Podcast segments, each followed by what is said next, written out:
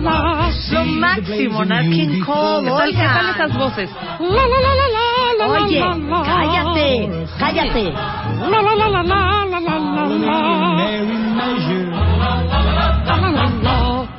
I tell of you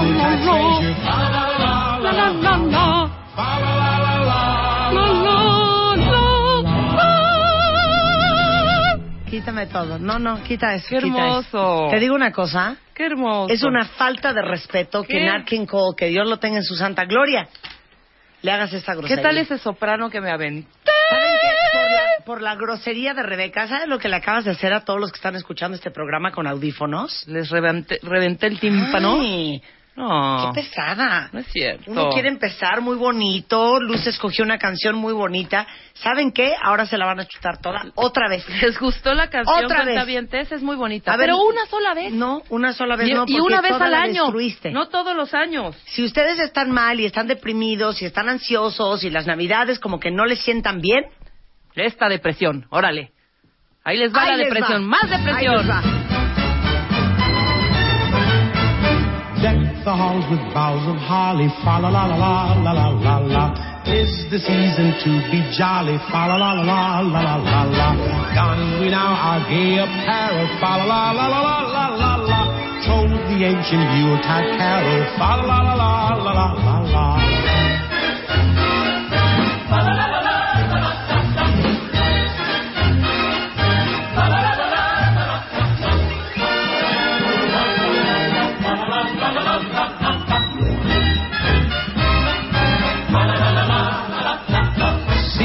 Blazing Yule before us.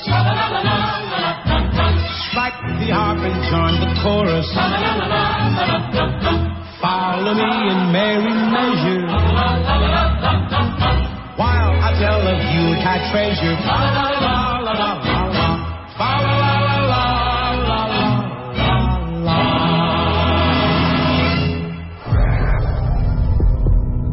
La Algo grande está por suceder.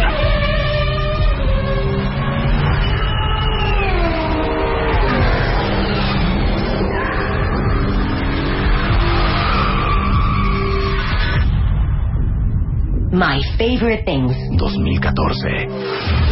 10 cuentavientes contra 228 mil rivales. My Favorite Things. 2014. Un juego extremo. Solo 10 triunfadores. My Favorite Things. 2014. Espéralo. Solo por W Radio. With a hey and a he and a ho ho, with a he and a ho and a ha ha, with a ho and a ha. Bueno, pues ahí está.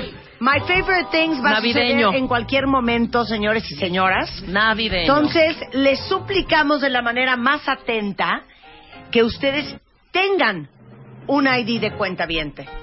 ¿Cómo? Eso lo pueden obtener de dos maneras, sea a través de martadebaile.com o a través de wradio.com.mx. Pero acuérdense que solamente los cuentavientes de este programa, que estén registrados, que tengan un ID, una identificación, un número de socio, van a poder participar en My Favorite Things 2014, que viene más fuerte que nunca. Yo no lo puedo creer. O sea, yo no puedo creer lo que vamos a hacer en My Favorite Things. No, ni yo. Yo No lo puedo ¿cómo, creer. no? ¿Cómo lo logramos? No lo puedo creer. Porque aparte les voy a decir una cosa. Viene My Favorite Things, pero después en enero vienen Reyes. Ajá. Entonces ahí también van a necesitar ID de cuenta viente. Entonces, no, deja Reyes. ya. Claro, claro. Sí, sí, ya. vienen Reyes y vienen hartas cosas que hemos hecho de- en el inicio de año. Como cambios. Como ¿no? el Extreme Makeover. Como cambios. Como Cásate con Marta de Baile. No, deja Como- tú como la, como, como esos premios a las mamacitas, como el Día de las Madres, el Día del Papá, vienen muchísimas cosas. Y no tienen el ID de verdad. Mucha gente nos pregunta de repente que son, soy nueva Marta, soy nueva Rebe, ¿cómo saco, o nuevos, cómo saco mi ID de cuenta Métanse a la página, está clarísimo en la página de martabaile.com. Ahí está en grandote cómo hacerte cuenta le dan clic y listo. Y listo. Es rapidísimo. Es rapidísimo. De 30 regreso les llega un segundos. correo con su ID que deben de llevar tatuado en su corazón. No hay nada de que, oiga, no, eh, me tiene que traer. Me, trae- me tiene que traer su acta de nacimiento. Ay, pero ya se la di. No, pero es que aquí falta el sello, ¿verdad? De, de la delegación. Falta cotejar los documentos. cotejar los no, documentos. No, aquí Ustedes rápido, se registran hombre. y tan tan. Exactamente. Se acabó. Se acabó. Se acabó. Es muy fácil. bueno, les cuento lo que vamos a hacer el día de hoy. hoy. ¿Saben que hoy es el Día Mundial de la Discapacidad? Exacto. Y va a estar con nosotros Jesús Eduardo Toledano, que es director general de CONADIS, que es el Consejo Nacional para el Desarrollo y la Inclusión de las Personas con Discapacidad. Y también viene el doctor Reyesaro, director de la Clínica de Sueño. Eh, medicamentos para dormir, ¿cuáles sí Qué y chocho cuáles sí, no? que no, hija. ¿Y cuáles ¿No funcionan? tienes un buen de amigos, pero muchos, que se tienen que meter ya chocho para dormir? Así de, no, me tuve que meter Oye, un chocho cuando no tuvimos... sé qué. ¿Tú tomas chocho para dormir, Chapo? Sí, dice Sí. Chapo que él toma Ahorita chocho para dormir. para que te diga Reyes. Pero cuando, está bien o no. cuando hablamos de Nitol aquí en el programa, Ajá.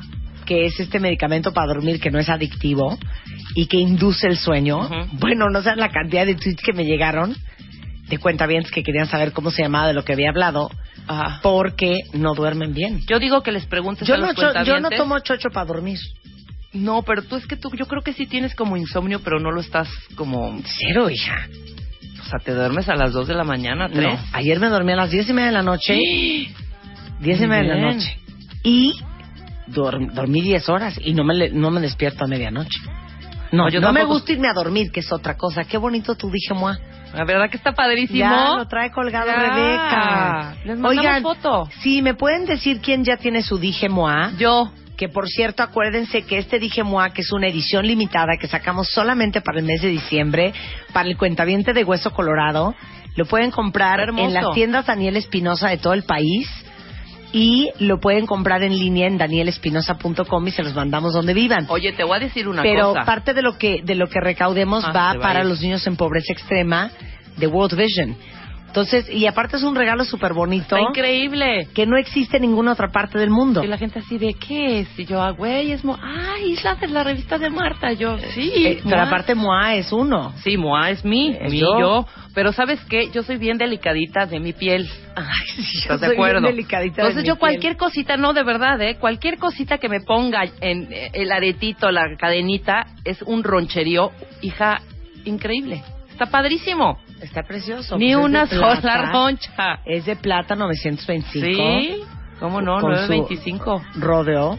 ¿Eh? Y arriba, este, ¿Con su qué? las piedritas. Rodo. Con su rodo. rodio, con su rodio, rodeo, rodio, rodo, rodo. Pero solo dijiste rápido. Sí, Con su rodio, rodio, rodio. ¿Con su qué? Y los brillantes se llaman espineles. Está padrísima las y espinelitas. tiene 44 brillantes. Están divinos, corran porque se ago- agotan. Porque es edición limitada, diles Ese- eso, no, es que sí es edición limitada, No, cuentavientes. neta. Y aparte, No lo más padre es que muchos. no hay nego- no es negocio aquí. No es negocio. Todo se va A World a esta, Vision. a esta a World causa. Vision. Entonces es o en danielespinosa.com o en, en al- cualquier tienda Daniel Espinosa. Y perdón, es un regalo súper bonito de Navidad. No, increíble, hija. Para todos ustedes, hombres que escuchan este programa, que sus esposas son super fans Ujú. o sus mamaces, bueno, pues Échenselo. está. Oye, por ahí decían que si un anillito para los hombres o algo. ¿Qué podrá ser para los hombres? Ah, pues Anillo amárrense el no- moa en en, no. en la muñeca. Amárrense eso en Ah, la muñeca. claro, se puede amarrar en la superbonito. muñeca, claro, por ¿No? supuesto. Bueno, pues ahí está. Ahí Déjenme está. decirles que hay un estudio que me parece interesantísimo de cómo vamos a ser los papás y las mamás en el 2050.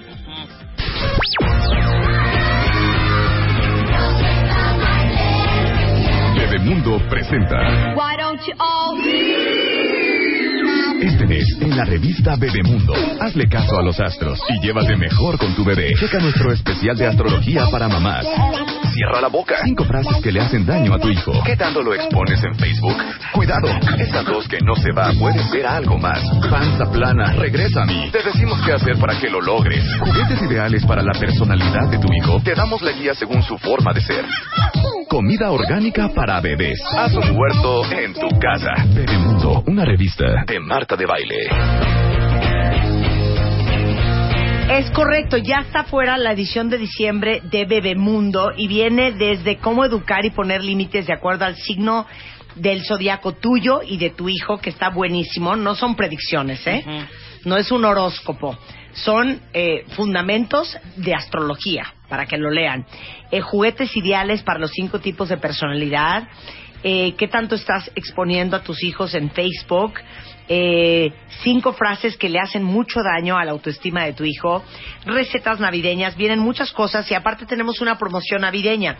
Si se suscriben a la revista Bebemundo, solamente les va a costar 199 pesos y además de recibirla durante un año les vamos a regalar dos pulseras de Cruciani con valor de 600 pesos. Entonces, si ustedes se quieren suscribir, lo pueden hacer a través de bebemundo.com o llamar al 91 26 22 22 y aparte, si se suscriben a Bebemundo eh, en línea, a- al, digamos que al, al servicio personalizado de Bebemundo en bebemundo.com, van a tener su perfil personalizado para que les lleguen invitaciones a promociones exclusivas para cuentavientes de Bebemundo y contenido para la edad exacta de sus hijos. Van a poder participar en foros con especialistas que van a resolver sus dudas y tenemos foros todos los días van a poder publicar su blog y comentar los blogs de otras mamás y papás y muy pronto van a poder compartir con otras mamás las recetas que mejor les quedan. Y para mis niñas que ya son abuelas o tías, también regístrense porque les vamos a dar contenido personalizado para malcriar al nieto o al sobrino. Entonces, todo eso sucede en bebemundo.com. Den clic a la forma de registro, pongan sus datos y este no les va a tomar más de cinco minutos. Es gratis.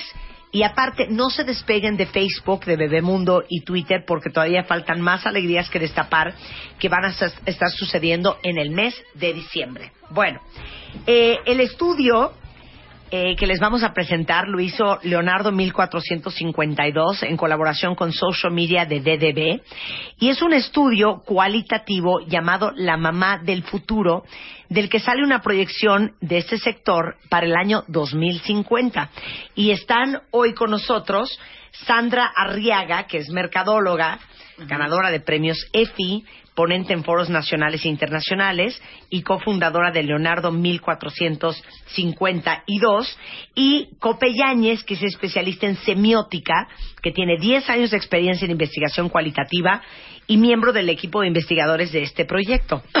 Hijo, semiótica. ¿Qué De tal? entrada explica lo que es la semiótica, ¿no? Ay, bueno, en resumen breve es el estudio de los signos en el entorno social y cómo utilizamos esos entornos para crear significados, comunicarnos, entender el entorno en el que estamos, etcétera. Ok, ¿me explicas eh, significado de los símbolos en el entorno social?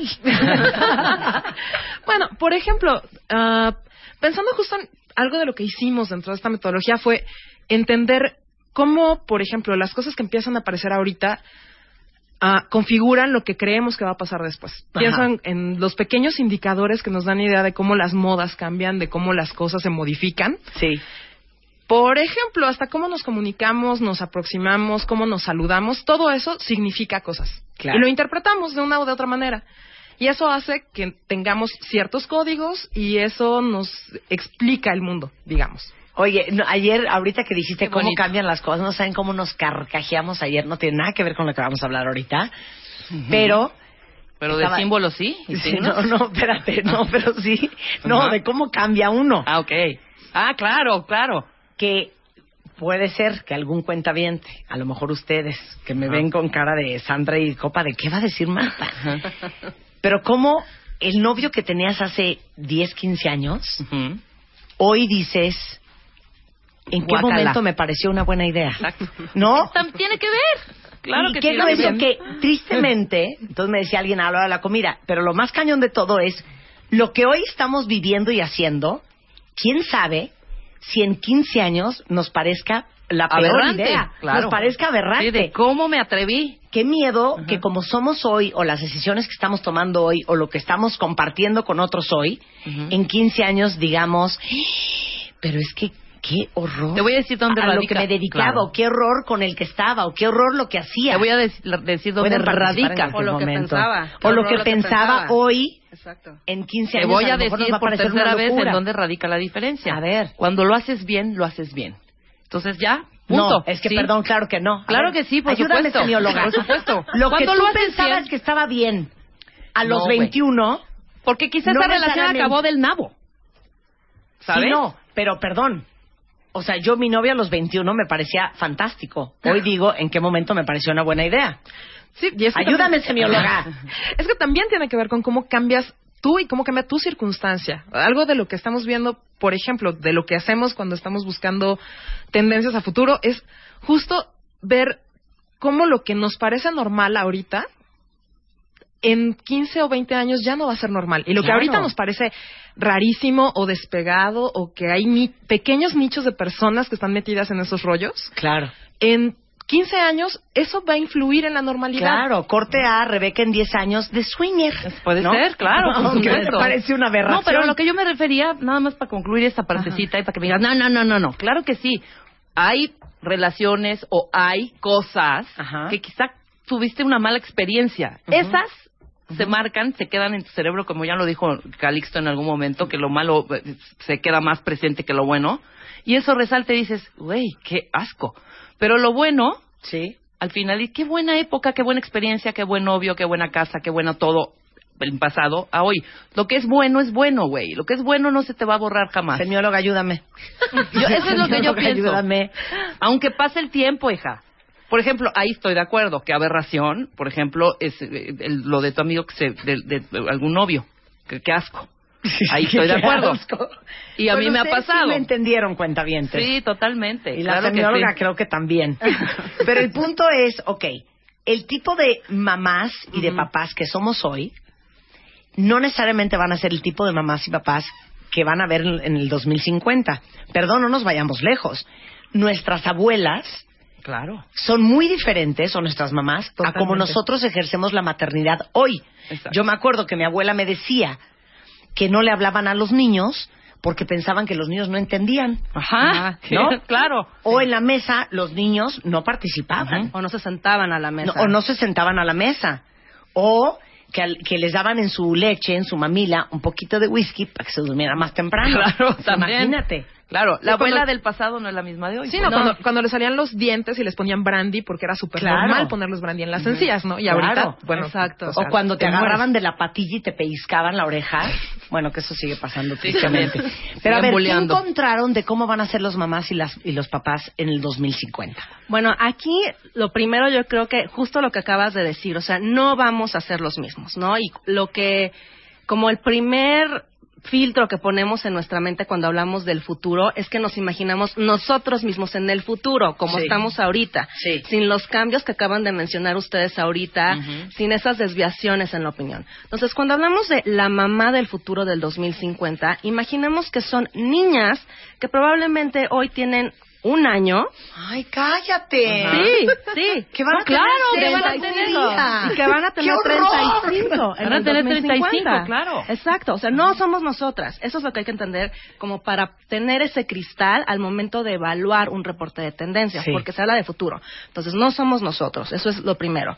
Son estas niñas que hoy tienen un año o cinco años y que decidirán ser mamás. Muchas de ellas no lo van a decidir así, ¿no? Pero bueno, ya entrando en materia de de- del reporte, hay muchos hallazgos, nos enfocamos en seis esferas. Y aquí me gustaría hacer como un paréntesis, eh, porque es diferente a lo resto de los estudios, porque no es cuantitativo, ¿no? Un estudio cuantitativo de investigación de mercados tradicional lo que hace es medir un volumen de la población y nos dice 46% de las mujeres van a decidir tal o cual cosa un reporte de tendencias no es cualitativo, no es cuantitativo, perdón, es cuantitativo, no, Es cualitativo, es claro. cualitativo, es cualitativo, exacto, porque no tenemos una masa representativa, ¿no? Entonces todo esto, no por ello carece de valor o de evidencia, Claro. porque todo esto se hace en base a una técnica que tiene que ver con observación, reconocimiento de patrones, entender a los mercados más nuevitos que se les llama early market, que son estas mamás que hoy están haciendo cosas diferentes, e incluso entrevistamos a niñas y a millennials, que hoy son niñas y millennials, ¿no? Entonces, bueno, de las cosas... Ya no puedo, ya dime. Ya quiero saber. Son seis esferas las que investigamos. Eh, vamos a empezar por empleo, si quieres, Copé. Sí, bueno, una cosa que vimos es ahorita ya sabemos que ya hay muchísimas mujeres que están en el mercado laboral, pero Sí. algo que también sabemos es que las mamás actuales viven con esta sensación como de la angustia y la culpa y de tengo miles de cosas que hacer y que resolver, me divido en mil cosas, trabajo, este, soy mamá, cuido casa y estoy partiéndome en pedazos. Y es una cosa que a las mamás Te actuales faltó una cosa. Y estoy muy cansada. Muy, sí, muy cansada. totalmente, totalmente. Sí. A las mamás actuales, además, esto les genera un estrés tremendo. Y creemos que, por ejemplo, mientras más mujeres entran al mercado laboral y más empoderadas están, más necesario va a ser que haya profesiones que las apoyen. Por ejemplo, que aparezcan, digamos, un- una nueva esfera como ser mommy manager. O sea, dedicarte a ser administradora del hogar profesionalizada para las mamás. O sea, alguien que te ayude a ti como mamá que trabaja y que tiene niños y que tiene una casa, que te ayude a llevar, por ejemplo, las cuentas, pagar, este, estar ahí para recibir cualquier cosa que pase, este, ayudarte a hacer trámites. O sea, que eso sea una carrera. Sí. Una mommy manager. O sea, independientemente de cómo se acabe nombrando, nosotros le hemos acuñado así porque pues es más fácil recordar algo si le ponemos un nombre.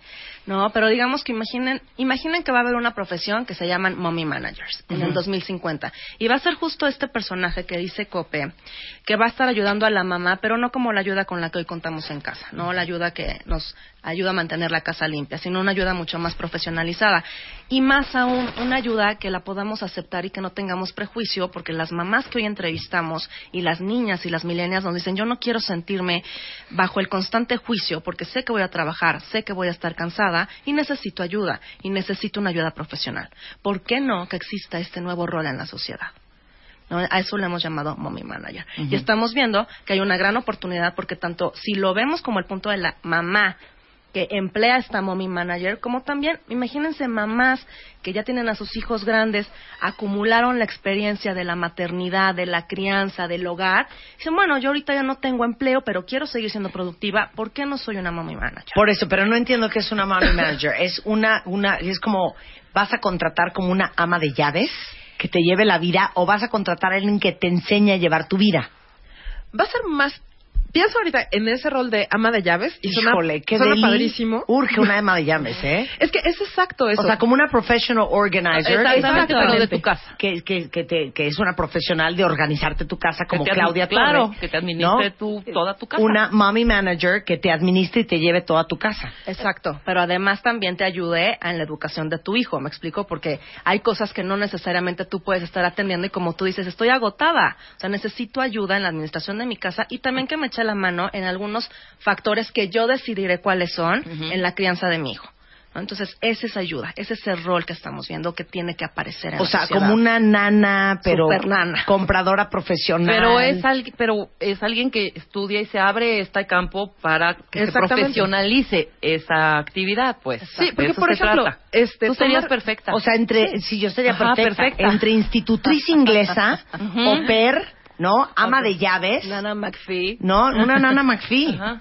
Hijo, yo sí lo pagaría, ¿eh? Ahí está. ¿Quién pagaría por una mommy manager? Totalmente, claro. Así de que sabes que va a llevar al niño al karate y que puede hablar con el profesor de karate y decirle lo que pasó con el uniforme, pero que te va a hacer el súper como Dios manda, pero que va a dar instrucciones en tu casa de Claro. lo que se tiene que cocinar. ¡Qué delicia! Pero no arrojó el deslinde, el deslinde de la actividad de la mamá, mamá propia de esa casa. O sea, de, bueno, ya está la institutriz, ama de llaves, cocinera, todo el que me administre, y yo me dedico únicamente a, No. a mi chamba.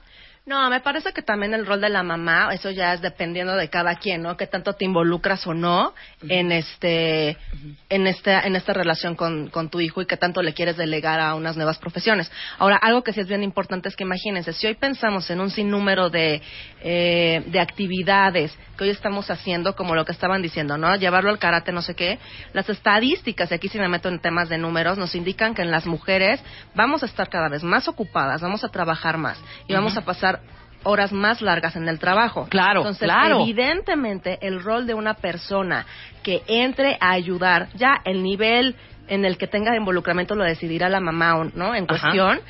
Evidentemente va a ser mayor mientras más va pasando el tiempo, porque nos vamos ocupando más como mujeres, nos vamos profesionalizando más. Exacto. Digo, simplemente aquí en esta mesa todas somos mujeres, ¿no? Y no es de extrañarse.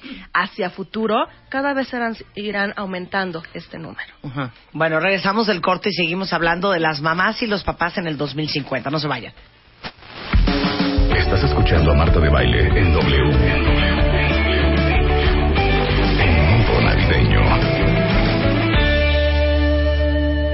Continuamos. Estás escuchando a Marta de Baile en W. En modo navideño.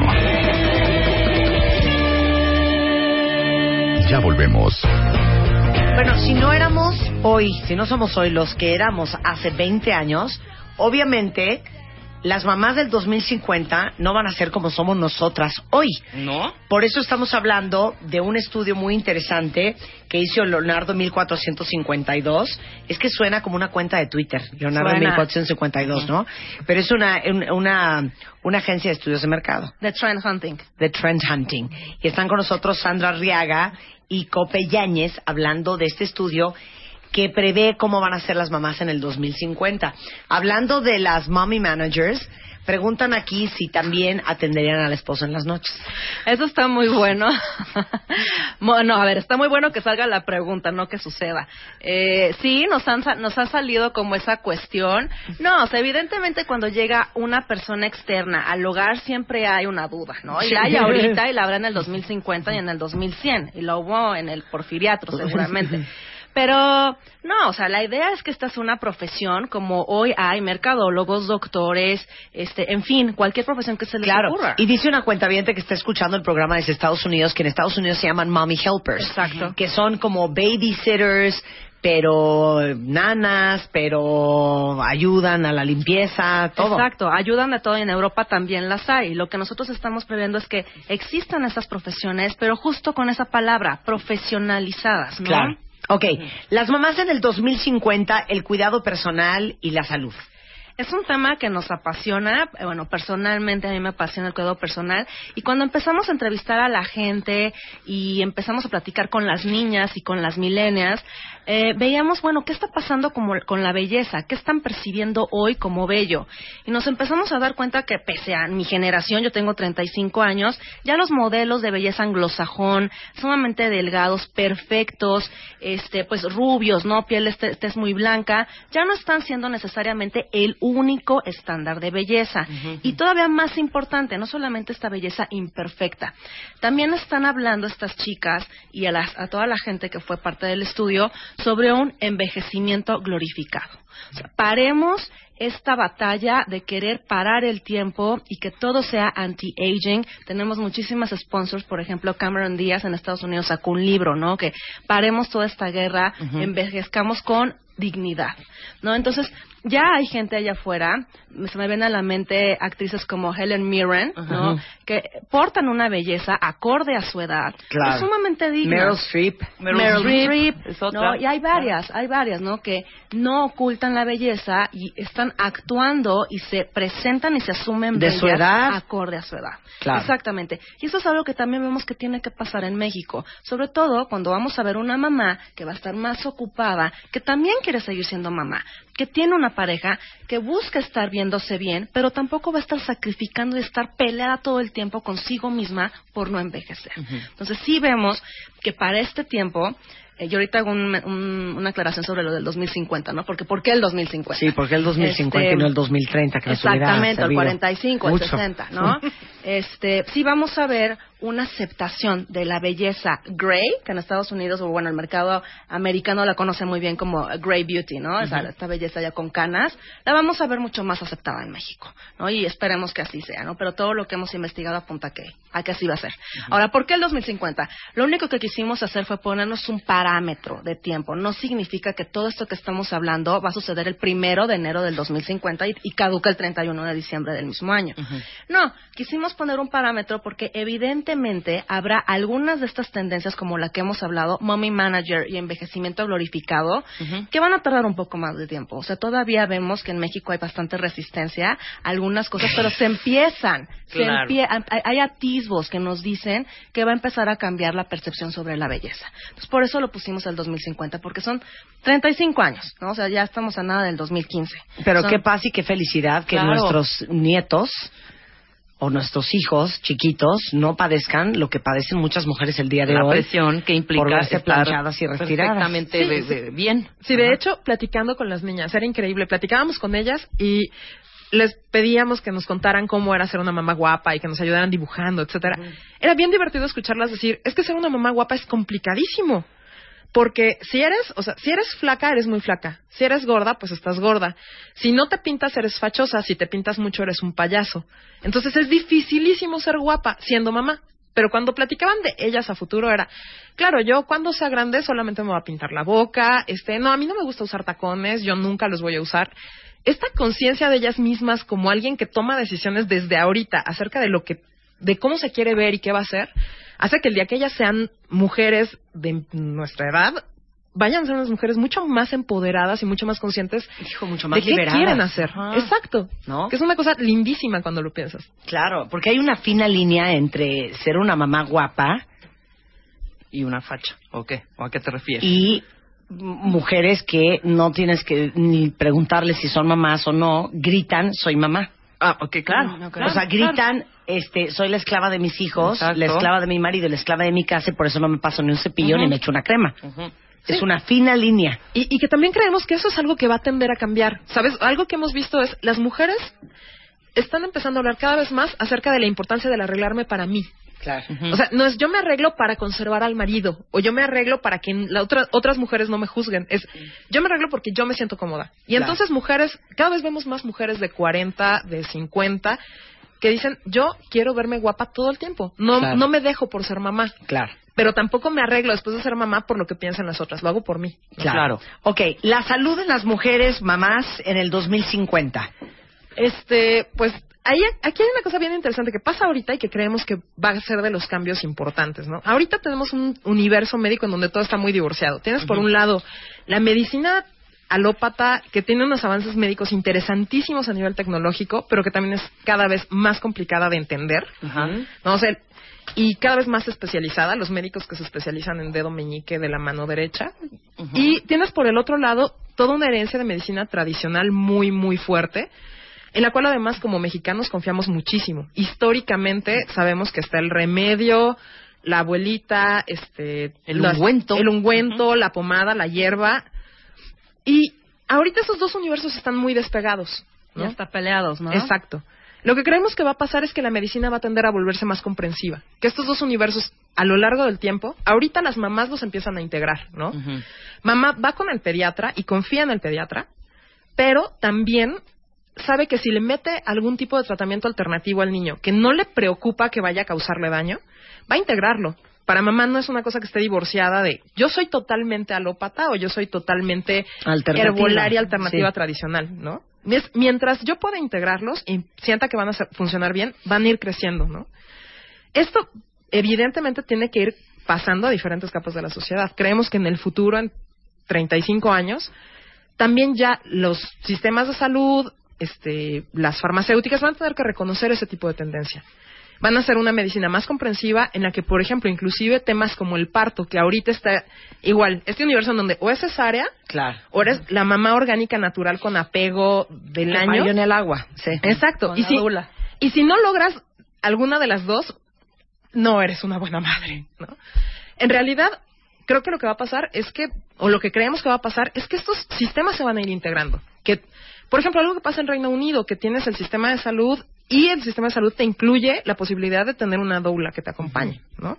Claro. este o que tú digas, ¿sabes? Yo llevo, o sea, estoy llevando psicoprofiláctico, pero no me voy a sentir culpable si necesito una cesárea. Pero también mi médico me va a informar si necesito realmente una cesárea o no y me va a dejar decidir. Porque ahorita tenemos, y eso sí también fue con cifras, México tiene una cifra altísima de cesáreas. ¿no? Claro. Y bajísima, bajísima en lactancia materna. Exactamente. Y que entonces vamos a poder ver mamás que además puedan dar pecho en cualquier sitio. Veíamos también buscando tendencias en otros sitios. Por ejemplo, en centros comerciales en Manila puedes ver unos lactarios preciosos, sitios en donde mamá puede ir mientras está haciendo compras y tiene una salita preciosa, bien acondicionada, donde puede ir a dar pecho sin tener que estar peleando con me tapo, no me tapo, la gente se incomoda o no. Esos espacios tienen que aparecer. ¿Por qué? Porque las mujeres estamos empoderándonos cada vez más. Ok, hoy, 2014, la mamá es el eje de la cocina, normalmente la encargada de cocinar. Eh, cocinar es una obligación como ama de casa y este se encarga hasta de que la comida no se desperdicie. Exacto. En el 2050, ¿cómo va a ser, Sandra? La cocina va a sufrir un cambio que nos entusiasma muchísimo porque va a, aparecer, va a aparecer un elemento de la familia que van a ser los niños. Vamos a ver cocinas donde los niños van a estar allá adentro y ya veo las caras así como, bueno, y la seguridad, ¿no? Se van a cortar, etcétera. No, lo que hemos visto es que las mamás que tienen conductas, digamos, más modernas o más innovadoras, deciden involucrar a los niños en la cocina desde edad muy temprana porque es uno de los mejores vehículos para transmitir la nutrición. Que estamos viendo hoy que ya hay marcas internacionales y algunas también nacionales que están incluyendo, em, ¿cómo se dice? Utensilios de cocina, cuchillos, etcétera, todo lo que tiene que ver con el proceso de cocinar que sean adecuados a los niños. A chavitos. Exactamente, y niños. Y de hecho, hoy hay un gran ejemplo, ¿no? Está este programa de Master, Junior Master Chef, ¿no? Que ya es un, es un muy buen ejemplo de cómo esta idea de tener a niños dentro de la cocina, cocinando, aprendiendo y aportando sobre nuevos sabores, pues no es nada descabellado. O sea, sí está sucediendo y vemos que va a suceder todavía más a futuro. ¿No? ¿Por qué? Porque, pues bueno, lo que, lo que venía diciendo, o sea, mamá necesita ayuda de todos lados y también necesita seguir siendo buena mamá y proveer de buena educación. En temas de nutrición, la mejor manera va a ser involucrar al chavito desde edad temprana en la cocina. Claro, ahora vamos a la compradera. Ándale. Hoy la gran mayoría de las mujeres va a la tienda a comprar lo que sea que necesitamos. ¿Cómo va a ser en el 2050? Fíjate, eh, una cosa que platicábamos cuando empezamos como a estructurar esto es, ahorita tenemos una sola actividad para todos los momentos de pensamiento. Es, necesito cubrir así mi lista de, de shopping de no me puede faltar en la casa, pasta de dientes, papel higiénico, eh, lo básico. Este, quiero ir a descubrir qué productos nuevos hay. O tengo ganas de perder el tiempo y hacer shopping therapy. Sí, Todo es, voy a la tienda. sí. Eso en el futuro va a cambiar y va a cambiar horrores. O sea, más en México, porque en México estamos como 20 años atrás de Claro. muchos otros países.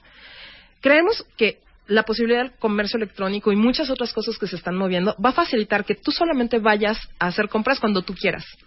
Y cuando no quieras pensar, entonces las compras van a tener que hacerse solas. Un poco así. Como que tú todo te va a llegar. O sea, mamá ahorita tiene que planificar tiempos para ella desplazarse a ir por los hijos, ella desplazarse a ir a la tienda, ella desplazarse. Eso va a ir cambiando. Mamá se va a volver, li- literalmente vamos a empezar a ver algo más mommy centered, como más mamacéntrico, digamos. Claro, ¿no? a ver, yo les quiero hacer una pregunta. ¿Quién de ustedes va al súper? Yo, ¿Tú vas al súper? sí, una gran terapia, ¿Vas ¿eh? al súper? Sandra, ¿vas al súper? Muy poco, pero sí voy. ¿Tú vas al súper? Sí. Sí, pero yo admito que yo es porque me encanta el chisme del supermercado y está totalmente dado por la A mí me encanta estar agarrando la fruta, la verdura. Me amo el súper. ¿De veras? Sí. Tú Pero- no. Ay, hija, tú te vuelves loca en un dice City que Market, ama que ir al súper. No, eh, fíjate ¿No? que a mí ir al súper no, ¿No? no es algo que me, me, me prenda ni me motive. Chapo, ¿te gusta ir al súper? A los, hay hombres que a les los hombres encanta no- ir al súper. Sí, hay hombres que odian. Pero a mí me gusta. ¿De veras? Sí. Y, y fíjate, yo creo que Yo está lo sería padre. totalmente online, ¿eh? Sí, sí. Online. Exacto. Exacto, yo creo que ahí está justo lo padre, ¿no? Como esta discusión en la mesa. ¿Te gusta? Claro. O sea, la experiencia gozosa de ir a escoger, ¿no? Ajá. Lo que tú estás diciendo, la verdura, lo que sea. Evidentemente va a prevalecer, porque tenemos, nos gusta ir a escoger y comprar no sé qué. Pero ya será una decisión tuya si tú como mamá en el 2050, bueno, no tú, Sí, claro. Ahora- Mis hijos. Tus hijos, exacto. chiquitas. Le, le quieren asignar ese tiempo Claro. a ir, pero estará un mercado súper desarrollado. Esperemos, como decía Cope, México va lamentablemente en temas de retail y shopper bastante atrasado versus otros claro. países. Eh, Habrá toda la opción de que la compra, los productos, los servicios se acerquen a ti. Y una manera es online, otras pueden ser, o sea, toda la parte digital online, las apps, etcétera, es un vehículo, ¿no? La tecnología nos va, nos irá resolviendo cómo lo haremos, pero lo que sí estamos previendo y pronosticando en este reporte de tendencias es que todo el tema de la compra va a tener que estar accesible tanto para la experiencia, para aquella mamá que quiere seguir yendo, como para la que no. Y tiene que acercarse a ella y desde su teléfono poder pedirlo, desde lo que acabe siendo en el 2050, ¿no? Que seguramente ya no será esto, ¿no? Entonces, eh, se tendrá que acercar a la mamá para eficientarle, pero también para hacerle muy disfrutable la experiencia de compra. Vamos a seguir comprando. Habrá quien lo disfrute, habrá quien no, pero tienes que hacerlo. Claro. Y por último, eh, social media en el 2050. Eso es divertido porque es, es una cosa que, si pensamos en hace 35 años, nadie se imaginaba que iba a ofrecer social media. Es, un- es muy divertido pensarlo.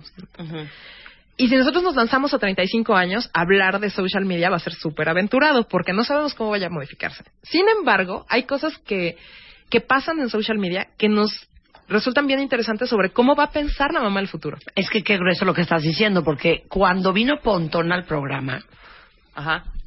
hace que cinco años, Sí, cuatro, Sí, sí, sí. y nos platicó de Twitter la primera vez, En el 2009 fue. yo le dije, Claro, ¿qué es "¿Y- y eso? pero para qué? Ajá. Y él me inscribió a Twitter. Sí, claro. Saludos, Pontón. Yo le decía, ¿pero qué va a, a, tuite- a poner uno en ese lugar? Ujú. No, bueno, poner lo que estás haciendo. Y te y yo le decía, gente. ¿y por qué a la gente le va a interesar eso? Claro. Corte A, ¿qué tal Twitter? No más, claro. Y esto fue hace cuatro años. ¿Cuántos followers después? Claro, Claro. 750 mil followers después. ¿Ve? O sea, no puedo creer Twitter. Pero yo me acuerdo cuando explicó Pontón, yo le dije, Estábamos, nos ¿pero a abrió a quién ti le va a interesar esto? Y creo que ni lo usamos un rato. Quedó Ni- ni abierto. un rato no lo usamos. Sí, quedó abierto ahí, este, sin movimiento ni nada. Exactamente. Es, eso, ese es el tipo de cambios que justo nos encanta detectar. Y el, el asunto es cómo las mamás que ahorita son, o sea, las niñas que ahorita son chiquitas o que están naciendo ahorita, van a estar relacionadas con compartir su vida o no online este, en el futuro. Por ejemplo, ahorita, ¿cómo son las fotos familiares para las que somos adultas?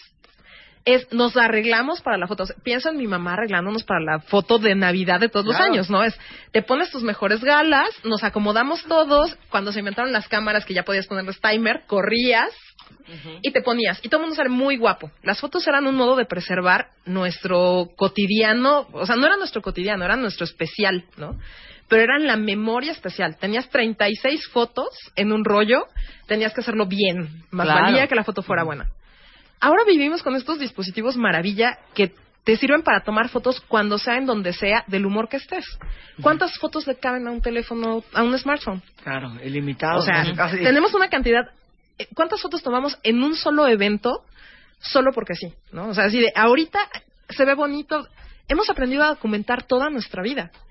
Las niñas que crezcan teniendo esta influencia van a estar acostumbradas a documentarse todo el tiempo. Estar lista para la foto va a ser ahorita, como estoy. Lo que documento no es mi, no es mi, Momento mi mejor momento, Ajá. Sino toda mi vida.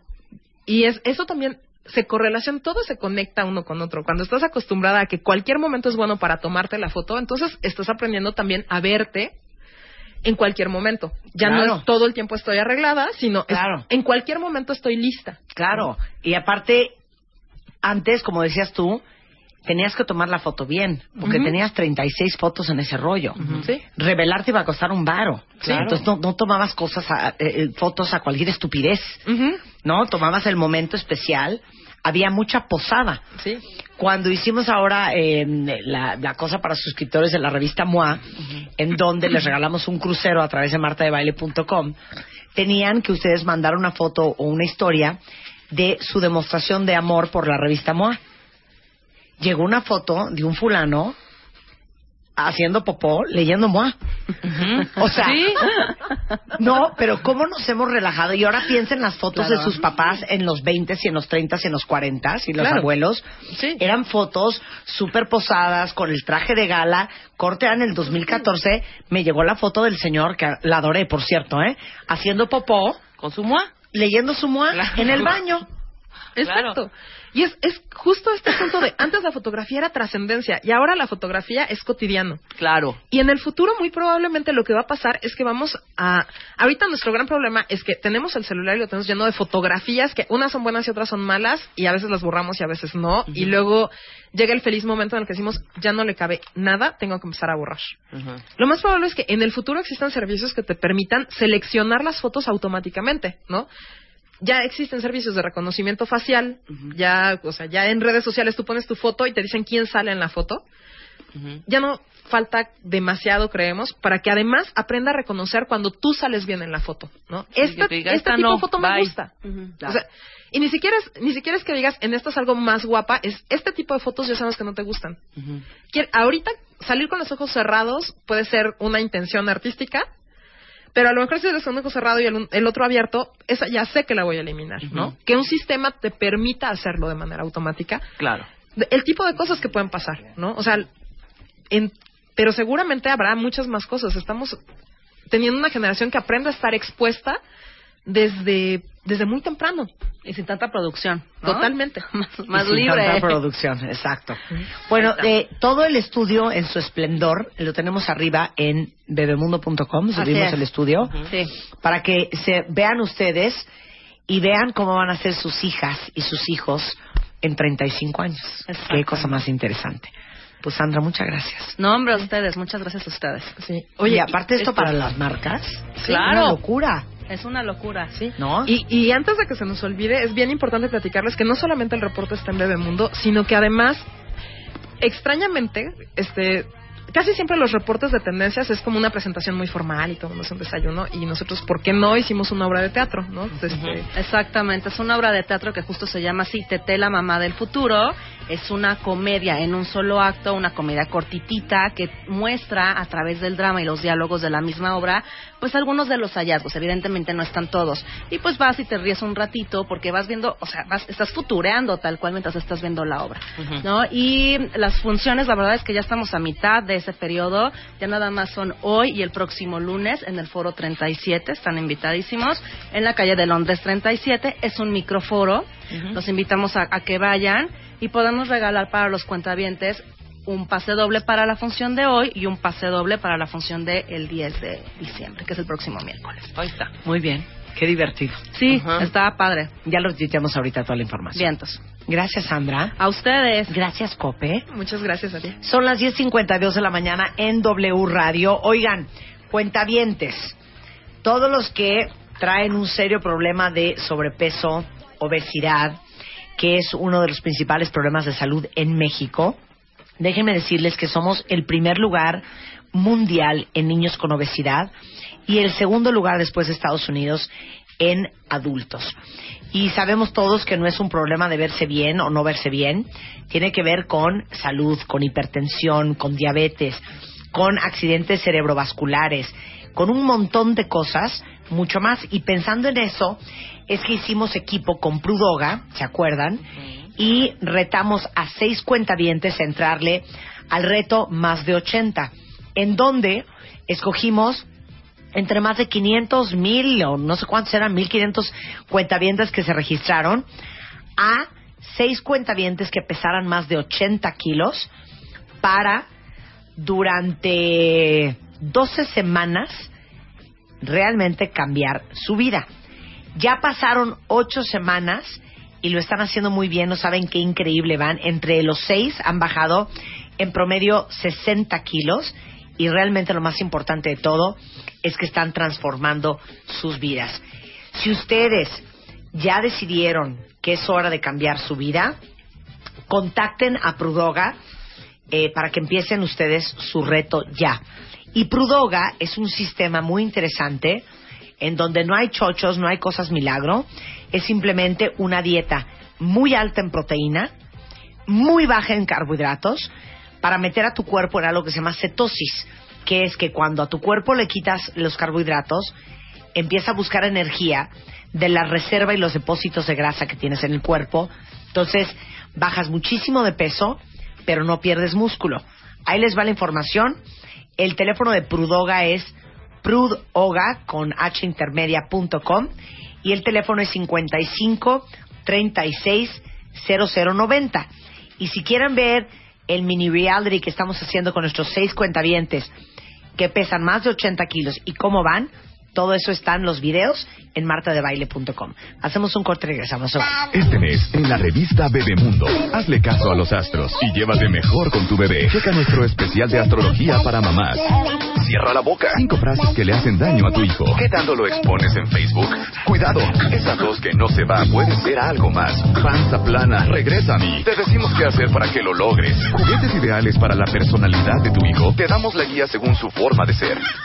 Comida orgánica para para bebés. Haz un huerto en tu casa. Bebemundo, una revista de Marta de Baile.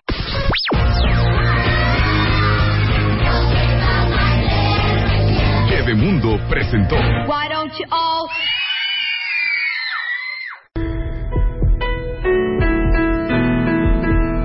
Algo grande está por suceder.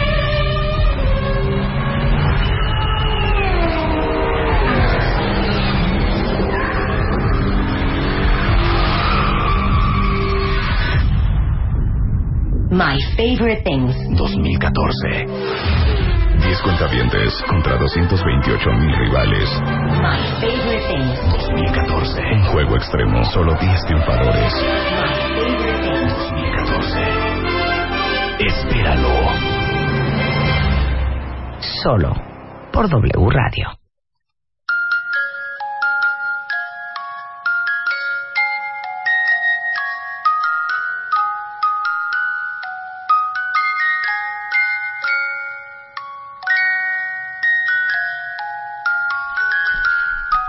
Cállate, que si de por sí traigo una sobredosis de antihistamínico y me ponen Con esta, esta canción, música, así- el doctor Reyes Aro, director del Instituto Mexicano de Medicina del Sueño, está con nosotros y hoy vamos a hablar para todos los que tienen insomnio infernal, las pastillas para dormir, cuáles sirven y cuáles no. Los efectos secundarios de ¿Cuáles las son mismas. adictivas y cuáles no?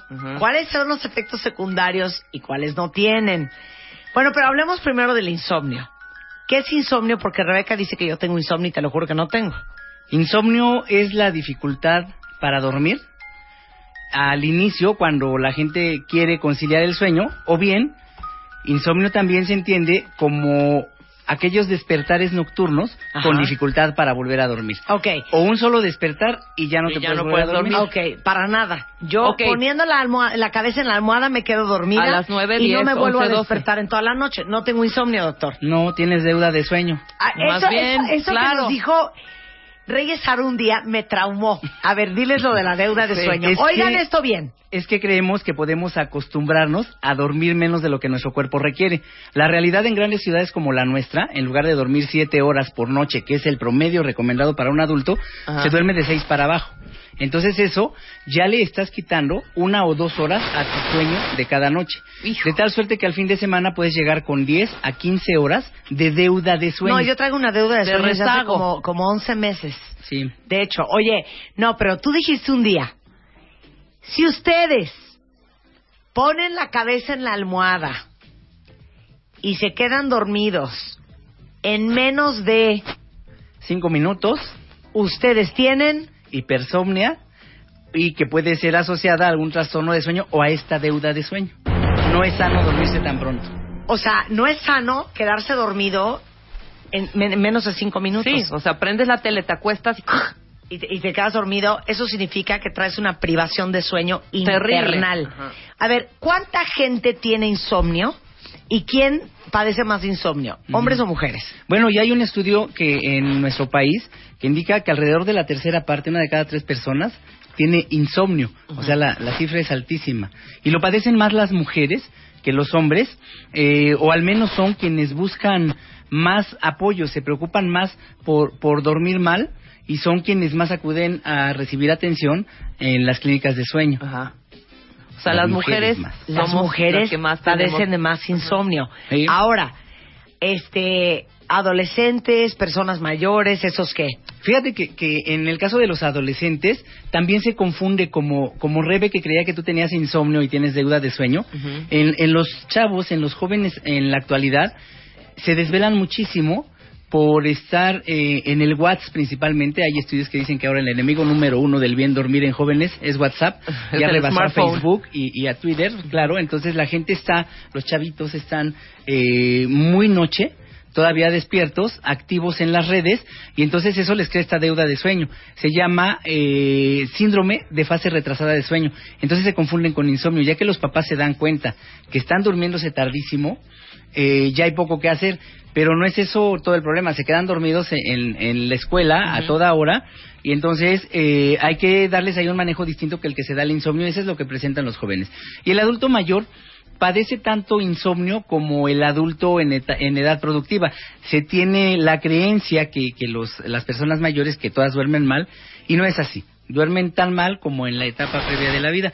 Y justo de lo que vamos a hablar, Pero no duermen menos, no necesitan dormir menos. duermen diferente, Marta. Eh, se acuestan A diferencia de tus horarios de sueño, la mayoría de los adultos mayores se acuestan alrededor de las 8 de la noche, entre 8 y 9. Entonces solo se van a la cama antes y a las 3, 4 de la mañana está cubierta su necesidad de sueño, se despiertan, Sí, todo el mundo está dormido y entonces creen que por eso es insomnio. Entonces eh, es también eh, diferente a los jóvenes que acabamos de eh, describir este trastorno de fase retrasada de sueño. Ellos suelen tener la fase adelantada y además en el día, como ya no tienen mucho que hacer, duermen siestecitas frecuentemente. Sí. O microsueños, se echan sus cabeceaditas. Sí, claro, Entonces eso suma. Eso suma la necesidad de sueño que deben cubrir en el día. Solo duermen distinto. Claro, si hay menor expresión de los ritmos cerebrales lentos, del sueño delta, el que te hace ver bien y sentir bien al día siguiente, el sueño de ondas lentas, el adulto mayor en condiciones normales, cuando les hacemos un estudio de sueño, observamos ese, el voltaje de sus ondas cerebrales disminuye como disminuye el volumen de todos los órganos de su cuerpo, ¿no? Sí, pero claro. no tiene Claro. necesariamente una implicación en una mala calidad de sueño. Ok, ahora sí a lo que te truje chencha. Y ya, empiécenmelo a confesar por Twitter y Facebook. ¿Quién de ustedes toma medicamentos para dormir? Y de eso vamos a hablar.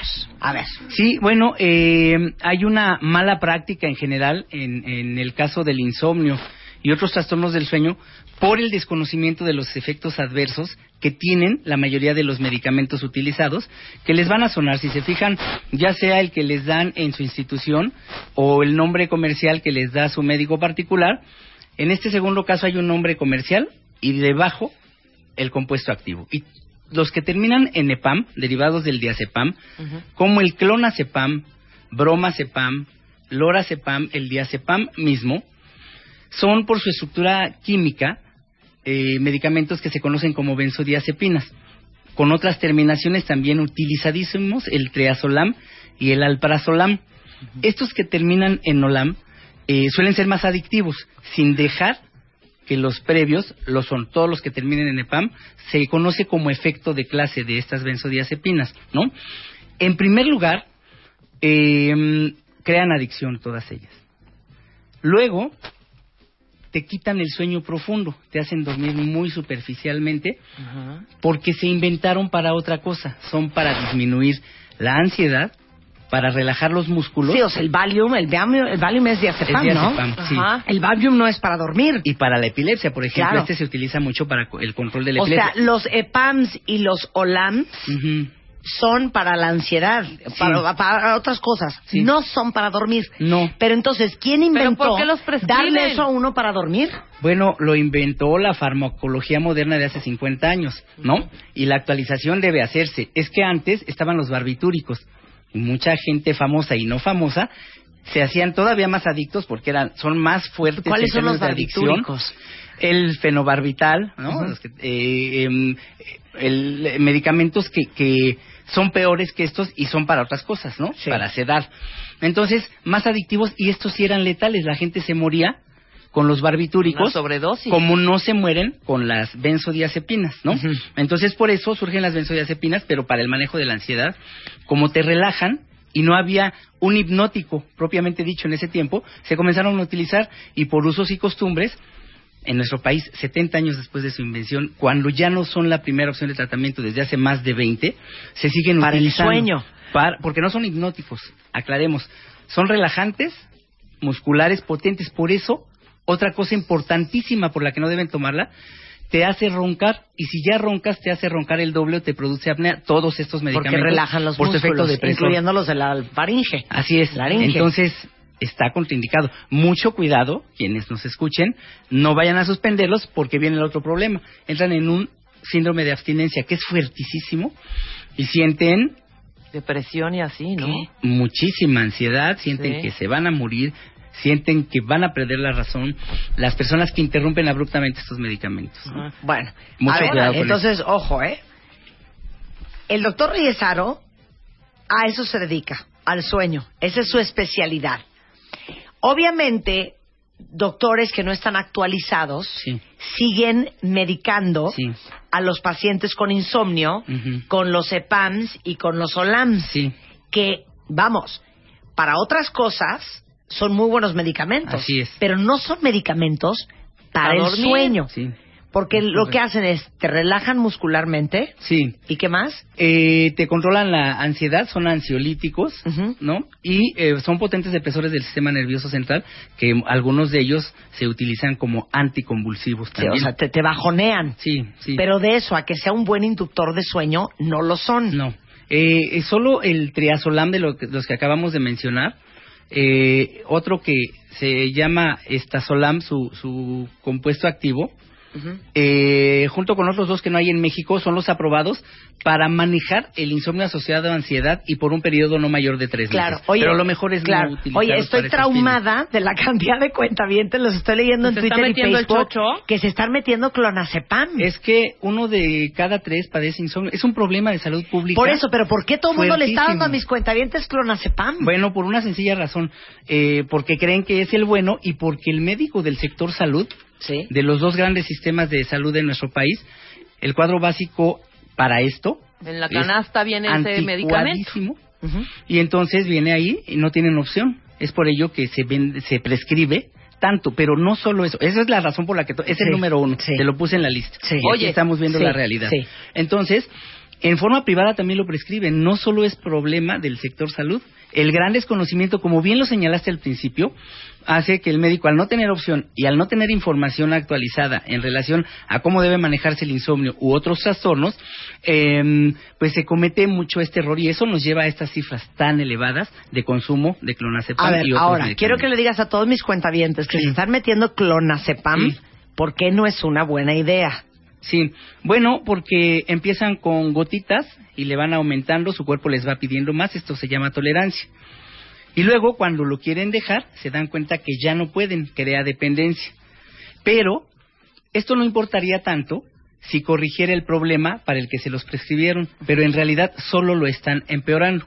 La última clasificación de los trastornos de sueño y el Congreso Nacional y Latinoamericano de Sueño que acaba de pasar, siempre tratamos estos temas y es algo que está ahí siempre de manera recurrente. Entonces, les hace dormir muy mal. En esta, eh, hablábamos de la clasificación de los trastornos de sueño, la última que fue actualizada este año, eh, sigue teniendo al insomnio entre sus 20 categorías, co- eh, está la de insomnio por dependencia a benzodiazepinas. Entonces, los vuelve, los lleva al terreno del insomnio crónico.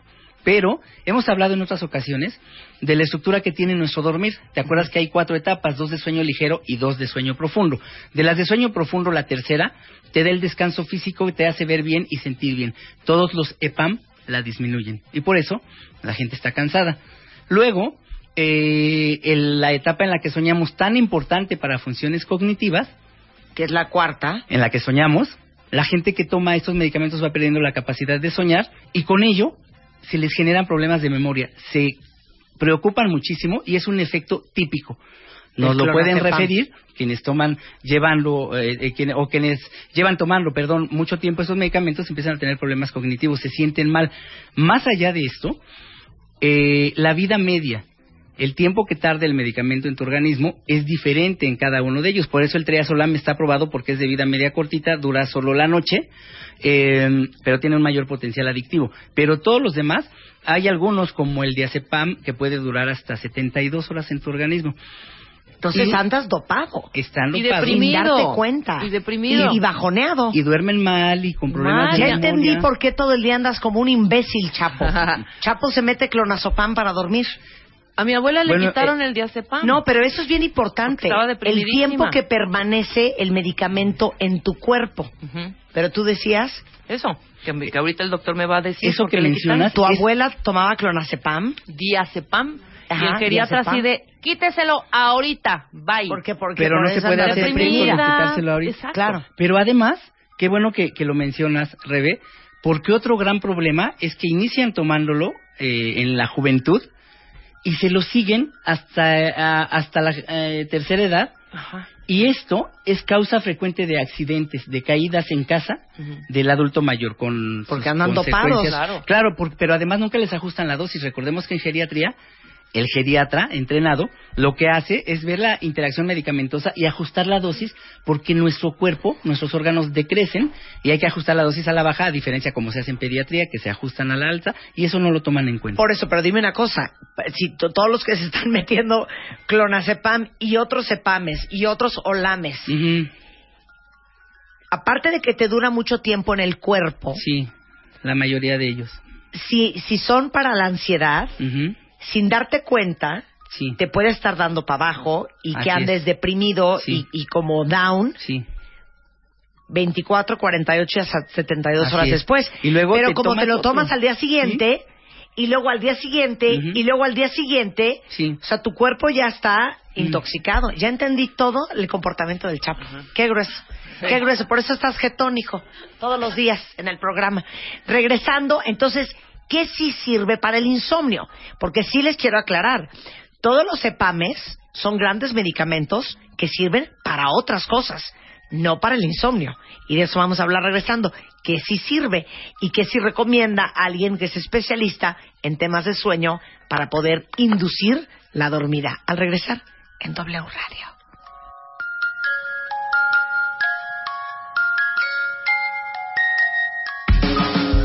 Escuchando a Marta de Baile en W. En modo navideño. Continuamos. Estás escuchando a Marta de Baile en W. En modo navideño. Ya volvemos.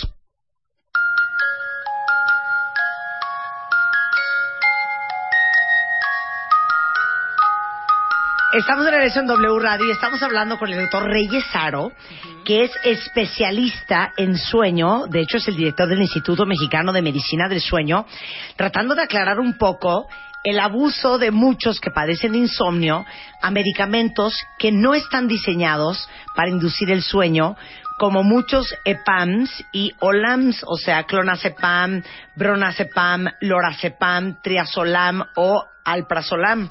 ¿Ok? Ahora, si esos son para la ansiedad y para otros asuntos, Sí. ¿cuáles sí son para el insomnio? Bueno, justo por, por esta razón que eh, fue un fenómeno mundial, no solo en México lo estamos viviendo, pues se sigue buscando el fármaco ideal. Eh, y todo, todo lo que mencionamos es con base en la evidencia científica más reciente y, y hay algo que se llama primera línea de evidencia, es decir, qué medicamento en el mundo se está utilizando con mayor éxito y con menos efectos adversos que aquellos que no resolvieron el problema. Y estos, lo- los actuales, por su estructura química, eh, se conocen como medicamentos Z porque tienen una Z en eh, su nombre en cuanto al compuesto activo. Eh, Saleplon, Esopiclona, Solpidem y solo este último existe en México. Y en el mundo ya desplazó a las benzodiazepinas por todo lo que hablamos en el segmento anterior, eh, sobre todo los efectos adversos que tienen estos, y la importancia o la diferencia de este medicamento, que también es prescrito, que también eh, se debe consumir por mu- con mucho cuidado, debe ser indicado por el médico, eh, entonces este no afecta la estructura del sueño no la mejora en términos de que te dé más sueño profundo, lo conserva, es de acción rápida, te hace, te hace dormir pronto y se conserva durante la noche, no tiene efectos residuales, es decir, no lo traes O tanto sea, para tiempo las en 10 de la mañana ya, estás para, limpio. para las 6 de la mañana, bueno, ya cuando... estás limpio. ¿Ese cuál es? eh, ¿Otra vez? Solpidem con Z. Se, llama- se conocen como medicamentos Todas las Zetas. zetas. Ok. Esto más la higiene de sueño, ¿no? Ahora, no vaya la gente a ir a comprar o a pedirle a su médico que se los cambien, porque es un error que se comete con frecuencia. Es decir, si están tomando una benzodiazepina,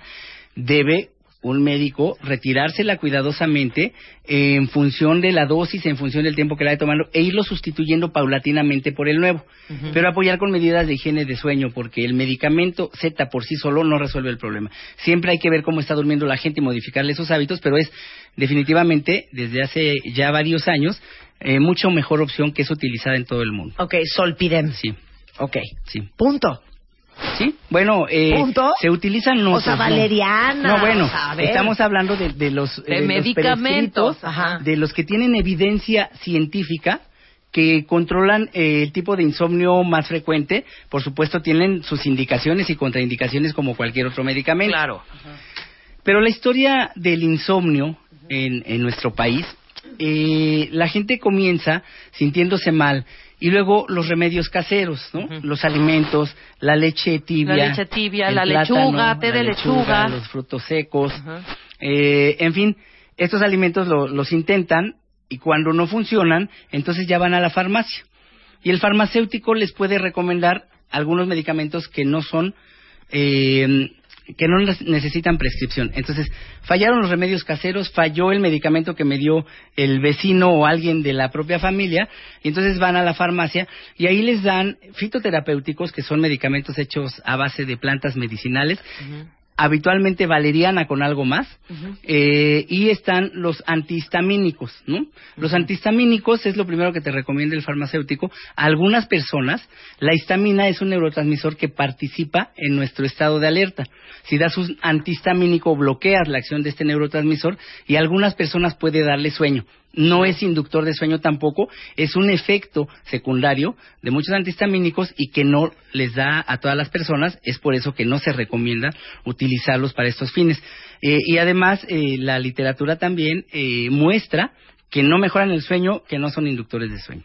Están entonces luego los fitoterapéuticos, la valeriana con algo, hay muchos productos en el mercado y esos, combinación con otro, son buenos cuando el insomnio inicia, cuando es ligero, algo que le llamamos insomnio primario, pero apoyado con higiene de sueño, para prevenir el desarrollo del insomnio en personas proclives. O se sea, utiliza. si te metes eh, valeriana y estás viendo la tele sí. y estás hablando por teléfono, no Ujú. te vas a dormir. No, no, o no. sea, el eso- chiste es meterte la valeriana, apagar las luces Así y, vámonos. y quedarte quietecito. Eso tiene propiedades relajantes, ¿no?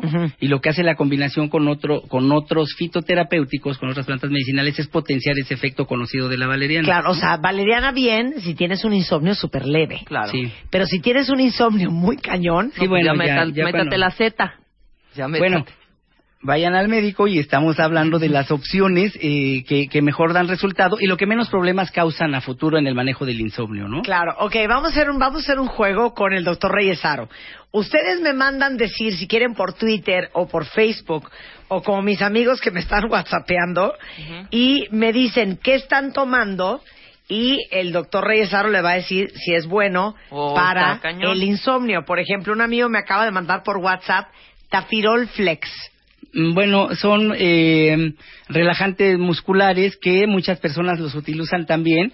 Por ese efecto relajante los pueden utilizar, pero bueno, no son inductores. No, tampoco es un inductor de sueño. No es un relajando inductor, son nada relajando musculares, no inductores del sueño. Luis Nájera dice Still Nox. Ese es uno de los Zetas. Ok. Ah, eh, ese es Luis, vas un- bien. Ese Zeta, es muy el nombre bien. comercial de un Z. Ok. de un ¿Qué es? medicamento Otra Zeta, vez Solpidem. Solpidem, muy bien. Muy Muy bien. bien, Solpidem. Bueno, si está controlado su insomnio y está vigilado, está tratado, porque requiere prescripción el medicamento. Ok, Ok. Chronocaps. Eso es melatonina. Eh, melatonina que hay de 3 miligramos, 5 miligramos. Mucha gente lo toma. Es un poco, para el caso del insomnio, como la fitoterapia para casos leves y es Como bueno la vela- para, como la para- valeriana. Es bueno este para personas que tienen turnos rotatorios, turnos prolongados. Ayuda a reajustar el reloj biológico. Más que ser un inductor de sueño, es un resincronizador de ritmos la melatonina. Por Pero eso es te, te bueno. dan melatonina cuando vienes de un vuelo y traes un jet lag infernal. Así es. Para personas con esto, con este ritmo de trabajo es bueno. Entonces vuelvo a decir, la melatonina es un reajustador Sí. De los ciclos de Así sueño. es, todos producimos melatonina. Nuestro cerebro la produce, pero se altera su producción cuando se cambian los horarios de sueño. Entonces, para, para estos fines es buena. Ok, pero no es un inductor de sueño.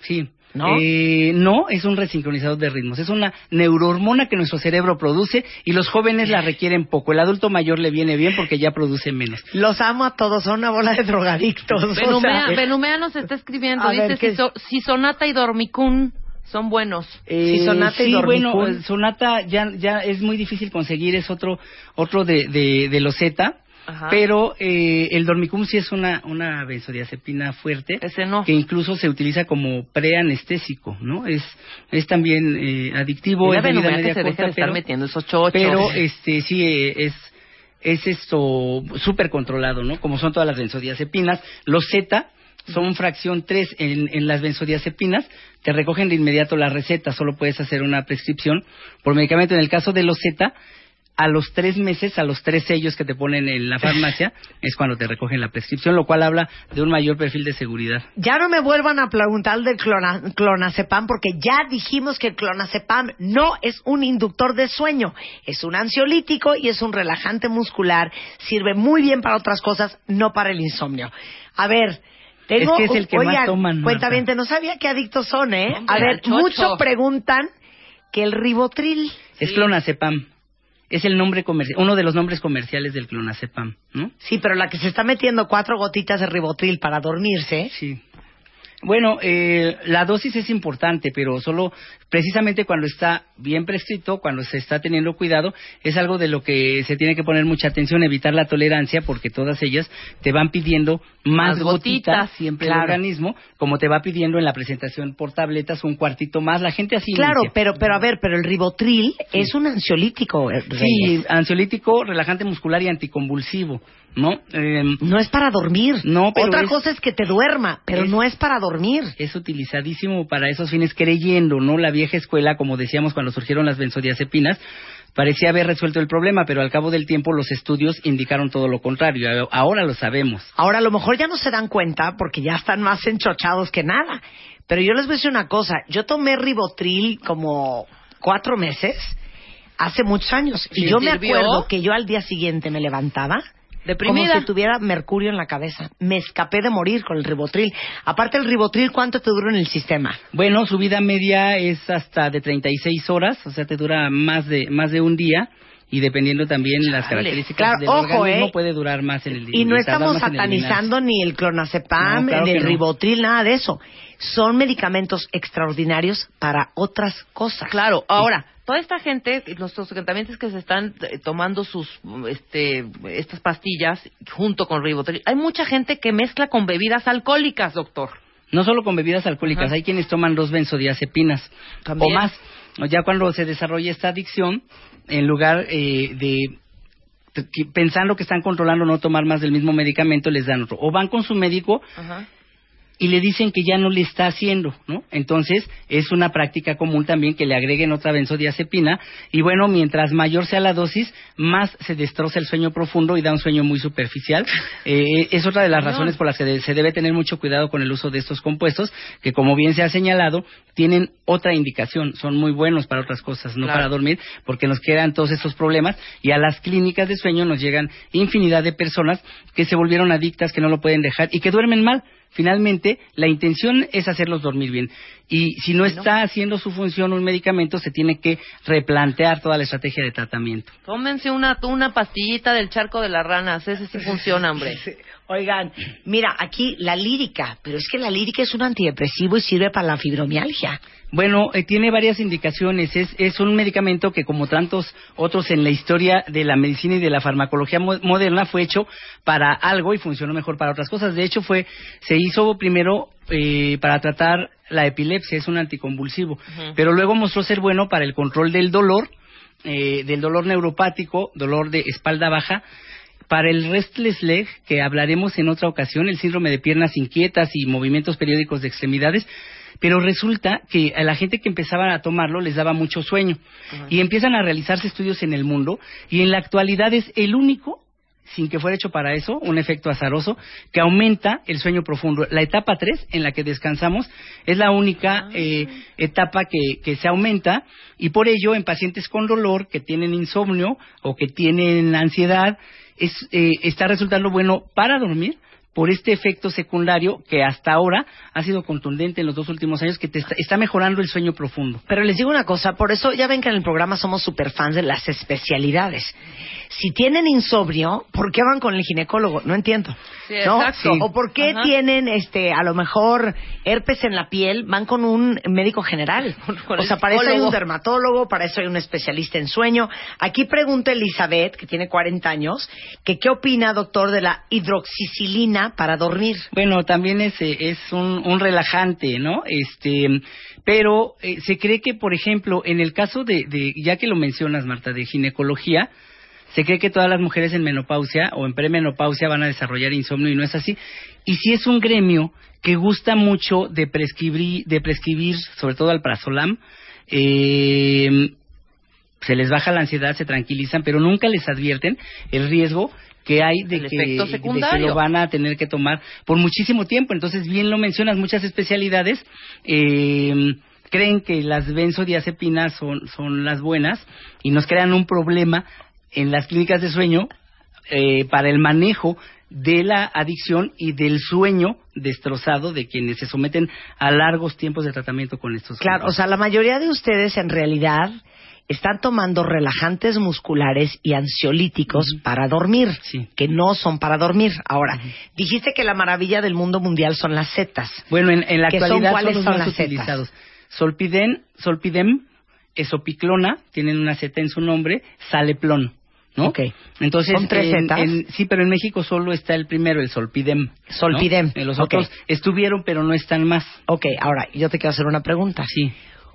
¿Esos son que inductores de sueño o cómo Sí, se les llama? bueno, también son depresores del sistema nervioso, pero sí son hipnóticos porque se acoplan a una parte distinta del receptor GABA. GABA es el, el- nuestro neurotransmisor depresor por excelencia, el que nos calma, el que nos relaja, uno de los que nos hace dormir.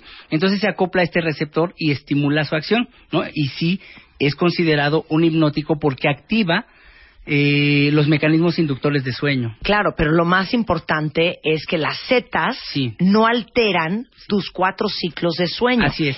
Porque todos los que se están metiendo Las cuatro cual- etapas, sí. cua- cualquier otra cosa, ya explicó el doctor que la etapa 3, que es cuando el organismo se repara y cuando segregas hormona de crecimiento, y la etapa 4, que es cuando sueñas, que es toda la reparación cognitiva, Ujú. Son alteradas Así por es. todos los relajantes musculares. Sí, ¿No? por las benzodiazepinas particularmente. Entonces, aunque te jeteen, no estás descansando como Dios manda. Te dan un sueño Aparte más de que andas dopado 72 horas más. te dan un sueño más superficial, ¿no? Que profundo. Entonces no no respetan, afectan ese ese sueño profundo. ¿Tú dónde estudiaste todo esto del sueño? En la UNAM, en el Instituto Nacional de, de Neurología, eh, tengo un máster y un doctorado en neurofisiología y toda mi vida, durante 15 años dirigí una clínica y un laboratorio en el Instituto Nacional de Neurología, otros 15 la clínica de sueño de la UNAM y ahora el Instituto Mexicano del Sueño, o sea que todo el tiempo he trabajado. O sea, en- que no me cuestionen al doctor, ¿eh? O sea, si alguien sabe de la soñadera y de la dormidera, es eso. Pero qué interesante, no solamente se trata de quedarse dormido, es que lo que están tomando para el insomnio sí les ayude a descansar mejor Sí. y a despertarse mejor. Sí, y además en, en el Instituto... Porque yo también los puedo dormir dándoles un mazo en la cabeza. Claro, en el Instituto de O como Sueño, un- como en espérate, todas o las como un cuentaviente que dice que fuma mota, otro que dice que el mejor chocho para dormir es tener buen sexo. Bueno, todo lo que nos relaje es bueno, por eso la higiene de sueño es tan importante, aún en personas que desarrollaron insomnio, y el manejo con responsabilidad. En nuestro grupo, como en las clínicas de sueño, debe haber un equipo multidisciplinario, donde hay psiquiatra que maneja el asunto de las adicciones a estos medicamentos, donde hay neurólogos que los indican con fines adecuados. Estas dos especialidades son quienes mejor manejan y conocen los efectos de las benzodiazepinas, pero hay todos los especialistas que se requieran para atender todos los trastornos de sueño. Ahora, ahí te va. Hay un cuentaviente Sí. que lleva 35 años tomando clonazepam. Sí. ¿Qué Bueno, pasa cuando llevas tantos años tomando Nosotros medicamento eh, este? siempre hacemos una historia clínica, siempre eh, exploramos qué tipo de medicamentos y esto es precisamente lo que se trata de prevenir. Tanto año, eh, tanto tiempo, perdón, de, de- de consumo, pues ya hace prácticamente imposible que se retiren por lo habituado que, está el organismo y habrá que ver por qué se lo indicaron, porque si es para dormir, eh, seguramente ya este, está teniendo algunos problemas de atención, de memoria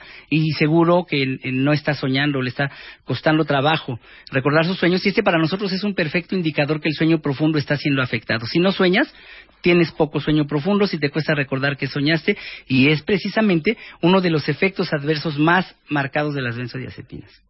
O sea, imagínense. Les digo una cosa, están muy, muchas preguntas repetidas. De veras oigan el podcast al rato ya Sí. con paz y tranquilidad Sí. de todo lo que hemos hablado porque ya pasamos por la valeriana, ya pasamos por la melatonina, ya pasamos por, ya pasamos por todos los epames y los olames, Sí. ya pasamos por las setas y nos falta uno. Flores de baja. Bueno, decíamos, ah, te, decía un cuentaviente que tener sexo es muy buen inductor de, se- de sueño. Entonces, todo lo que te relaje, y de hecho es una de las situaciones por las que se usan las benzodiazepinas por el efecto relajante muscular. Eh, eh, todo lo que te relaje es bienvenido para que duermas mejor. La relajación es un paso necesario. Recuerda que hemos mencionado que nos vamos relajando paulatinamente desde que nos quedamos dormidos hasta que soñamos que perde- perdemos por completo eh, el tono muscular. Sí, y, y hay a quien le gusta la aromaterapia y si te relaja es bienvenida, no afecta el sueño. Claro. Oye, eso de la, de- ahí te va otra, la melisa, los baños de lechuga, todas esas cosas naturitas, na- na- naturistas. Sí, comentábamos que es lo, lo que primero trata la gente, ¿no? Es lo que eh, con lo que quieren enfrentar el insomnio. Nuevamente, si lo usas de rutina y te sirve para dormir, pues síguelo utilizando.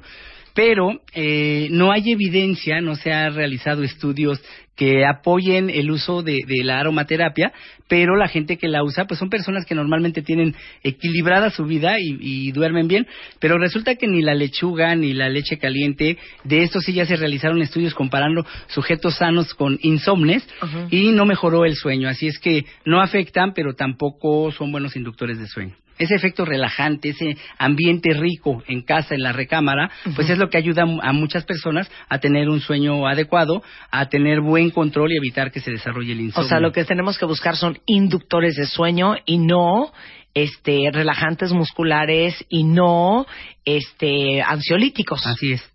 Y eh, a- acudir con su médico y plantear esto, mucho cuidado, todo esto debe ser con No, absoluta es que tú eres, muy, tú responsabilidad. eres muy moderado. No es acudir con su médico, es acudir con un especialista en sueño. Sí, bueno. Perdón, es el señor que es tengo que, enfrente. es que sí, ya cuando, ya- eso ya cuando hay un problema fuerte. Nosotros en los congresos tenemos programas de educación médica continua, estamos avisando siempre en foros como este y en foros científicos, advirtiendo de que no se usen más los medicamentos que están creando problemas más que solucionarlos. Entonces sí, ir a una clínica de sueño con absoluta responsabilidad, con el especialista adecuado, se bajan, eh, se disminuyen las dosis, se sustituye por un medicamento más adecuado a cada caso y se resuelve y se controlan todos los casos de insomnio. Lo decimos para que no vayan, no traten de suspender abruptamente lo que están tomando porque empeora la situación por el síndrome de abstinencia que se presenta también por efecto de clase de estas eh, sustancias conocidas como benzodiazepinas. Bueno, ahí va el teléfono. Apunten, del doctor Reyes Aro. eh, él es el director del Instituto Mexicano de Medicina del Sueño y un hombre que tiene más de 40 años dedicado al tema del sueño. Vas. 4173 2160 Ujú. y 4623 6816. Ok. Ahí uno hace una cita Sí. y no importa si ustedes, sus hijos, quien sea, tienen insomnio, ronquera, apnea de sueño, cualquier trastorno de sueño, pesadillas, terrores nocturnos, este, Sonambulismo. me- sonambulismo, todos los trastornos de sueño habidos y por haber, este señor se lo sabe de memoria. El doctor Reyes Aro, director del Instituto Mexicano de Medicina del Sueño. Ya les mando por Twitter los datos y de todos modos en la sección de especialistas en martadebaile.com ahí está toda la información del doctor Reyes Aro. Muchas gracias, doctor. Con mucho gusto, un placer. Un placer tenerte aquí, querido. Oigan, cuentavientes, para todos los que son fans de comprar en línea, que muchos son fans de eso, eh, el e-shopping que ha crecido muchísimo en México, pero igual eh, muchas personas tienen muchísima desconfianza el manejo de sus datos, el manejo de sus tarjetas y todo esto, pero no se estresen porque hay tiendas online que garantizan la protección de los datos, que son sitios que están totalmente blindados y certificados. Privalia es uno de ellos, que además es una maravilla porque van a encontrar marcas increíbles con descuentos espectaculares, comodísimo, les va a llegar a la puerta de su casa, van a evitarse la bronca de la estacionada y las filas y vale mucho la pena que se hagan miembros de Privalia porque todas las semanas tienen muchas marcas nuevas con diferentes descuentos todos los días. Entonces, privalia.com donde ustedes pueden hacer su shopping de Navidad con toda la certeza de que sus datos van a estar cuidados y de que lo que compraron les va a llegar. Hacemos un corte y regresamos. No se vayan. Estás escuchando a Marta de Baile en W. En modo navideño. Continuamos. Algo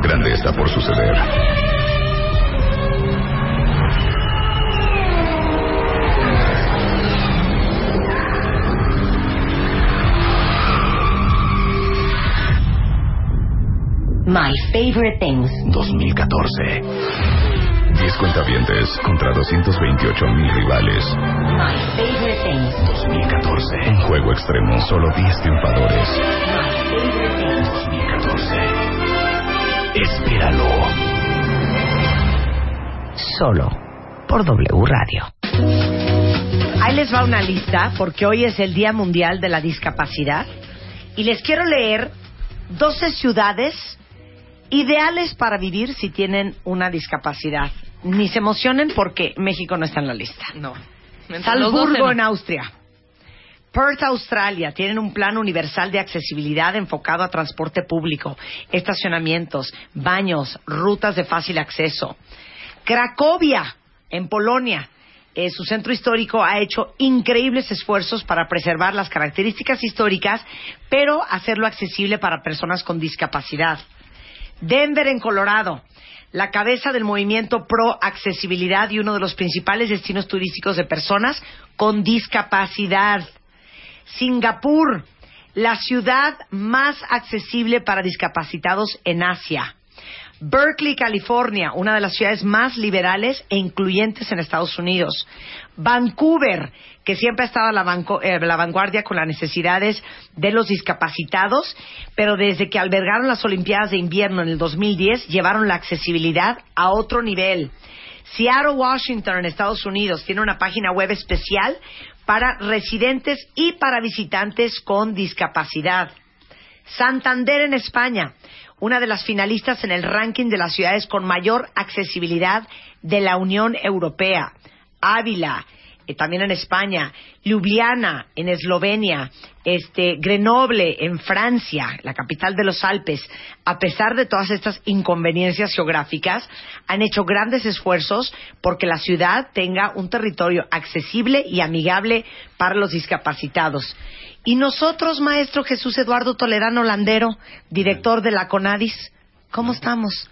Pues muy atrasados. Muy. Muy atrasados, claro. Muy, déjenme decirles.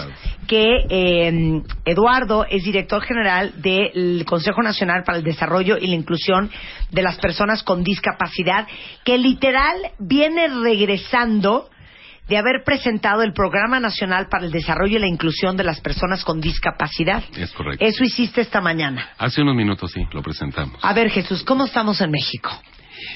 Pues mira, eh, yo creo que lo que acabas de mencionar de estas ciudades, pues sí, nos dan un referente y nos ubican, eh, no solamente yo diría en accesibilidad, en todos los aspectos. educación, En, en todos claro. los aspectos que involucran a la persona con discapacidad. Eh, Y el atraso, no, pues el atraso es muy importante. Pero a ver, dame ejemplos de cosas que hasta la fecha siguen pasando en México. Que Te, tú como te hago, te discapacitado hago, y te hago como una, te hago una dices, roda- no puede ser. Te hago una radiografía. Eh, Naciones Unidas estima que estamos alrededor de 15, 16 millones de personas con discapacidad en el país. El censo de 2010 es- este, registró 7.7 millones. De ese universo, 5.7 viven en pobreza. 3.8 millones, estoy hablando de millones de personas, 3.8 millones viven en rezago educativo. 2.2 millones viven pobreza alimentaria, carencia alimentaria. Eh, 3.9 millones están por abajo de la eh, por abajo de la línea inferior del ingreso mínimo. ¿Qué quiero decirte con estos datos? Que obviamente son reveladores en estos tiempos porque eh, siempre se ha observado o siempre se ha creído que no hay personas con discapacidad. ¿Por qué? Pues porque no salen a la calle, porque no estamos en la vida cotidiana. Y, y el, y, el, y el hecho es de que la accesibilidad es un factor que te impide incluirte a la sociedad los, los temas que te he mencionado, pues hoy nos sitúan en una situación aún más grave. ¿Qué te diría? Yo creo que hace unos años sí, y que la lucha de los derechos de las personas o de las organizaciones sociales era la rampa, el estacionamiento, la accesibilidad, el transporte. Hoy estamos en otro nivel, en un nivel más profundo, grave, de, de que no se ha avanzado en garantizar los derechos de esta población. A ver, pero ese, y, ese- y el, y el ref- y el referente el referente es que hoy no solamente tenemos que, enfrentar problemas de accesibilidad, te diría que accesibilidad es un derecho por el que tenemos que trabajar muy fuerte, pero hoy tenemos problemas más graves todavía. Claro, claro, Gen- porque- porque- gente que está muriendo de hambre, Claro. gente que no tiene educación para conseguir un empleo, ni ningún el, el 95% de la población con discapacidad solamente tenemos primaria. Con eso no consigo nada de empleo. Este, estoy hablando casi de 7 millones de personas. El tema de la carencia de seguridad social, estamos hablando más de 3 millones sin seguridad social, sin acceso a los servicios de salud. ¿Qué ocurre con este tema? Pues mira, es muy sencillo. Por años se trabajó, se, pensó en México, o se trabajó en México, que la asistencia social y la calidad pública y la buena voluntad van a resolver los problemas de las personas. Eso no es posible. Hoy tenemos que aprender como país que el tema de los de las personas que viven en condición vulnerable, adultos mayores, infancia, mujeres, niños, personas con discapacidad, indígenas, no es un tema de buena voluntad de la sociedad, es un tema de gobierno del Estado mexicano. Y tienes que hacer políticas públicas y tienes que invertirle muchos recursos para que esto funcione y saquemos a las, a las personas de su estadio de pobreza y, y hagamos un ciclo productivo y de inclusión social. Ese es el gran reto que tenemos. Y por eso digo, hago esta explicación. Y efectivamente, son ciudades las que mencionas, pero que tienen también un referente muy importante. Eh, hoy en Estados Unidos hay 37 millones de personas con discapacidad y manejan los dos sistemas. Manejan un fuerte sistema de asistencia social que cuando naces con alguna discapacidad, toda tu vida vas a recibir una pensión del. Estado. Hoy las personas con discapacidad en Estados Unidos, sin excepción, seas pobre, seas rico, clase media, recibes 2.500 dólares mensuales. Los quieras o no. Tienes apoyos para ir a la universidad gratuitamente, para obtener un vehículo, para este apoyos si tienes una discapacidad compleja en tu casa puedas desarrollarte. Tiene, tiene, tenemos universidades, bueno, han creado universidades específicas para la población sorda, la Universidad de Gallaudet. Este, ¿qué te quiero decir? Ellos tienen un referente que hace la diferencia. Todas estas ciudades han, han sido ciudades en países que han estado inmersas en las guerras. Y eso ha traído una carga moral a sus gobiernos. Y esa es el- la diferencia del avance. Esa es la diferencia del avance. Hay países con una gran cultura o con una eh, mayor conciencia social de sus poblaciones, como Canadá. Canadá ha estado inmerso en en las guerras, pero, pero su, su, su deuda con sus ciudadanos de aquellas personas que obtuvieron una discapacidad por, por estar participando en una guerra es menor y hace hay varios países. A ver, da- dame ahora, después de esta radiografía, dame los comparativos, porque cuando dices, híjole, en México tenemos 7.7 millones de personas eh, que viven en miseria o en pobreza alimentaria o tienen algún rezago educativo o que la mayoría de los mexicanos con alguna discapacidad no va a la escuela o que no tienen trabajo. Dices, bueno, sí está cañón, pero no sabes qué tan cañón está hasta que tienes la referencia.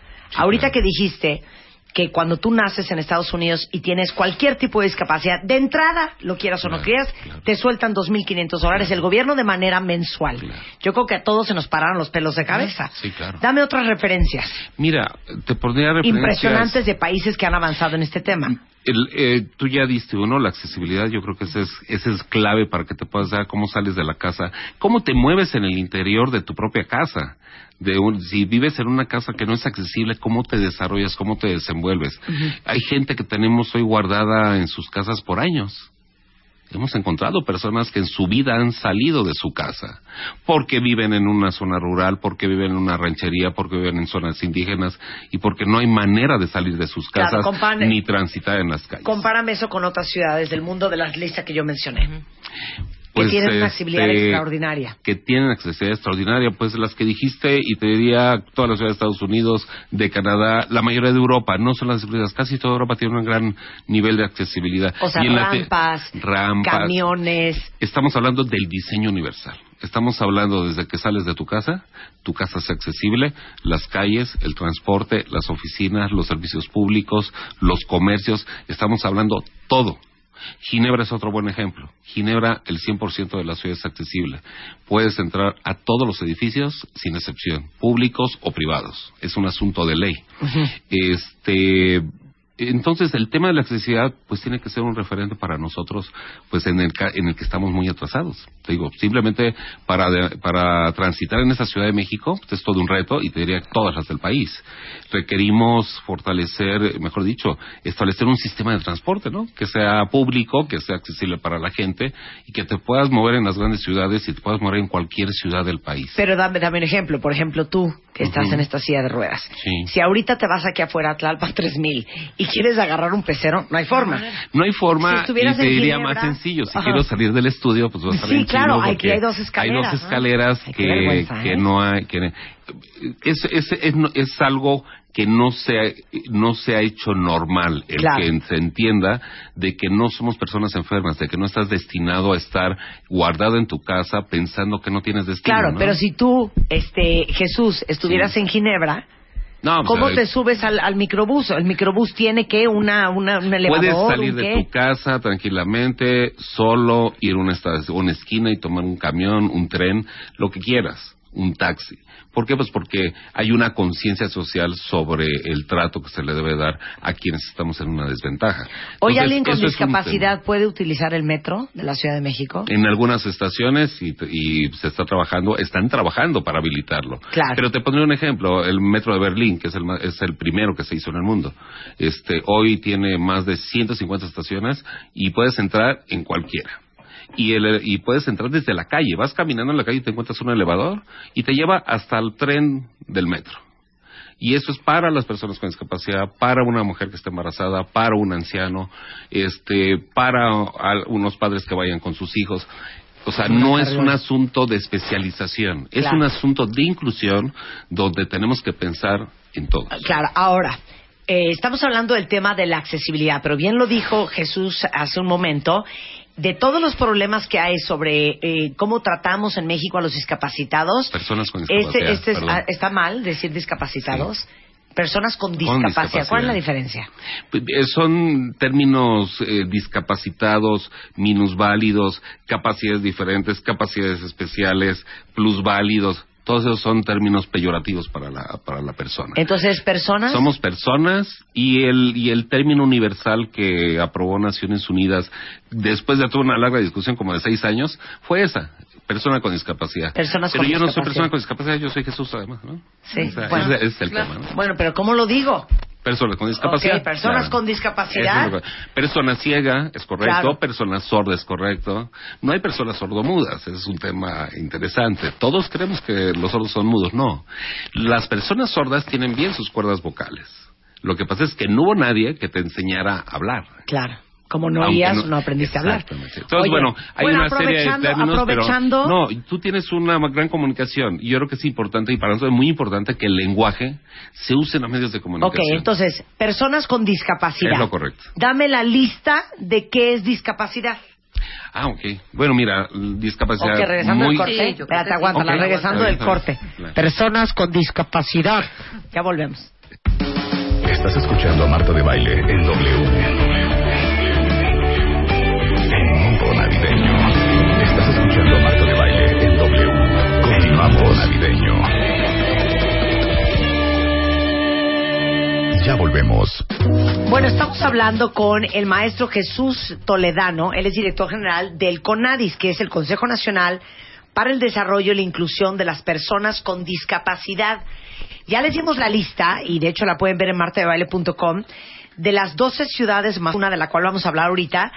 Eh, para vivir si tienes alguna discapacidad. México no está en esa lista porque estamos muy atrasados. Al día de hoy, México hay más de 7 millones y medio de personas con discapacidad eh, y de las cuales el 75% del país viven en pobreza. Entonces hablábamos del tema de la accesibilidad. Eh, aquí en Twitter muchas mamás, muchas mujeres, muchas personas que tienen hijos o que tienen alguna discapacidad me decían es un suplicio salir con mi hija a alguna parte, Así es. un suplicio encontrar colegio para mi hijo que es sordo. Es correcto. Alguien más nos dice yo me eché un viaje espectacular a Berlín en silla de ruedas, que Ya hablamos nomás. ahorita de Berlín. De hecho, hay un, eh, un eh, digamos que un buró que se llama el European Network for Accessible Tourism, este, que es el, eh, digamos que la red europea de eh, turismo accesible para las personas que tienen discapacidad. Y vamos a hablar de Ámsterdam para tener un poco de referencia. Sí, mira, por ejemplo, Amsterdam es una ciudad en donde no hay banquetas, no hay banquetas. Toda la ciudad es una ciudad plana. Y fue pensada precisamente, primero, en función de la accesibilidad. En el tiempo se dieron cuenta que, tener, de, que si la ciudad no tenía banquetas les facilitaba a todas las personas el tránsito. Este, las banquetas están pintadas, el carril de las bicicletas está pintado y el carril de los coches está pintado. O sea, tiene tres colores diferentes la, la calle y eso es todo. Y obviamente es un asunto de educación, ¿no? Y todo el mundo respeta por donde vas caminando, y todo el mundo respeta por donde las bicicletas, etcétera. Pero es una ciudad que puedes recorrer totalmente en silla de ruedas. Además de que puedes acceder a los trenes y a los servicios públicos en general. Claro, y vamos a definir junto con Jesús qué es todo lo que engloba el término discapacidad. Dame la lista. Sí, mira, eh, discapacidad hay, que- eh, hay que, eh, de la manera más sencilla que lo podemos explicar es que es una limitación. Son limitaciones físicas, sensoriales, intelectuales, mentales y auditivas. Esos son los cinco grandes grupos. Las físicas, quienes usamos una silla de ruedas, un bastón, una andadera, tenemos algún problema físico para, para, desplazarnos. Las personas con discapacidad intelectual, pues bueno, es un número amplio de personas con discapacidad en el país y tienen una limitación, una reducción de su capacidad de intelecto. Y eso es lo que marca la diferencia. Y hay rangos, hay personas que tienen discapacidad intelectual leves y moderadas y extremas. Hay personas con discapacidades múltiples, hay personas que son ciegas y tienen discapacidad física al mismo tiempo, etcétera. Hay combinaciones de las discapacidades que esto es producto ya sea de una enfermedad, un síndrome, etcétera. Y las personas con discapacidad auditiva, que son las personas sordas. Y ahí entra pues este todo este universo de una comunidad que se autodenomina precisamente la comunidad de sordos, ¿no? Entonces, bueno, también ellos han hecho un esfuerzo por hacernos entender de que el problema de la comunicación y personalmente yo considero que es la discapacidad más compleja que tenemos. No te enteras de nada. Claro. La discapacidad intelectual, la persona, la mayoría nace con esas problemáticas y no se no no ha vivido la experiencia, tampoco el sordo, pero el sordo si tuviese esa esa facilidad de comunicación a través del lenguaje braille del lenguaje de señas, perdón, y la oralización que te la enseñaran desde niño, pues tienes la posibilidad de enterarte qué pasa con el mundo. Hoy el, el ritmo de la información es tremendo. Es en un segundo. Lo que estamos diciendo ahorita ya está al otro lado del planeta. De ese tamaño es el tema de las personas sordas. Se enteran muy tarde de qué sucede en sus vidas. Y, y, bueno, ese universo, ah, bueno, y de las personas ciegas, y débiles visuales, que hay, son todas aquellas personas que usan lentes, pues bueno, son los cuatro, los cinco universos, grandes universos o grandes grupos de personas con discapacidad que tenemos que identificar en el país. Ok, tenemos un serio problema laboral para las personas con discapacidad Sí, y educativo. Sí, mira, yo creo que esos son, el- la primera demanda, la primera exigencia de la persona con discapacidad en el país es eso, la posibilidad de tener un trabajo. Y bueno, ¿qué tenemos hoy? Pues una eh, gran cantidad de personas con discapacidad que no tienen esa posibilidad por la preparación, por las cuestiones de accesibilidad que no te permiten llegar a un trabajo. Y este, y yo señalaría que la preparación es el principal factor. ¿Qué ha pasado? Pues que esto ha complementado con el sistema educativo. Y el sistema educativo tenemos que construir, no existe una política de inclusión educativa, pero también respetar una política de inclusión especial para aquellas personas que sabemos que no van no van a ser susceptibles de ser productivos personas con discapacidad intelectual personas con discapacidades mentales básicamente Oye, pero déjame decirte una cosa. Está pelón, ¿eh, Jesús. Yo te voy a decir por Pero qué no te lo digo. Yo te voy a decir por qué te lo pero- digo. Si en muchos colegios claro hasta Ah, los niños con déficit de atención son discriminados y son invitados a retirarse del colegio, ahora ya olvídate un niño con una discapacidad más seria. Y, y, te com- y qué bueno, yo comparto lo que tú estás diciendo plenamente y es nuestra máxima preocupación ahorita. Eh, a partir de la reforma educativa, ¿qué propuso el presidente para el tema de discapacidad? El fortalecimiento de la educación especial. Sin olvidar la inclusión educativa. O sea, lo puso al Claro, revés. claro. ¿Por qué? Porque hoy tenemos cerca de 400 mil personas entre 0 y 18 años que están en cerca de 4 mil palanteles donde reciben atención especial. Sabemos que no van a ser productivos, sabemos que su atención requiere del apoyo de muchas personas, de su familia, de terapistas, de médicos, etcétera. Pero lo importante es que tengan una buena calidad de vida. Eso es lo importante de la educación especial.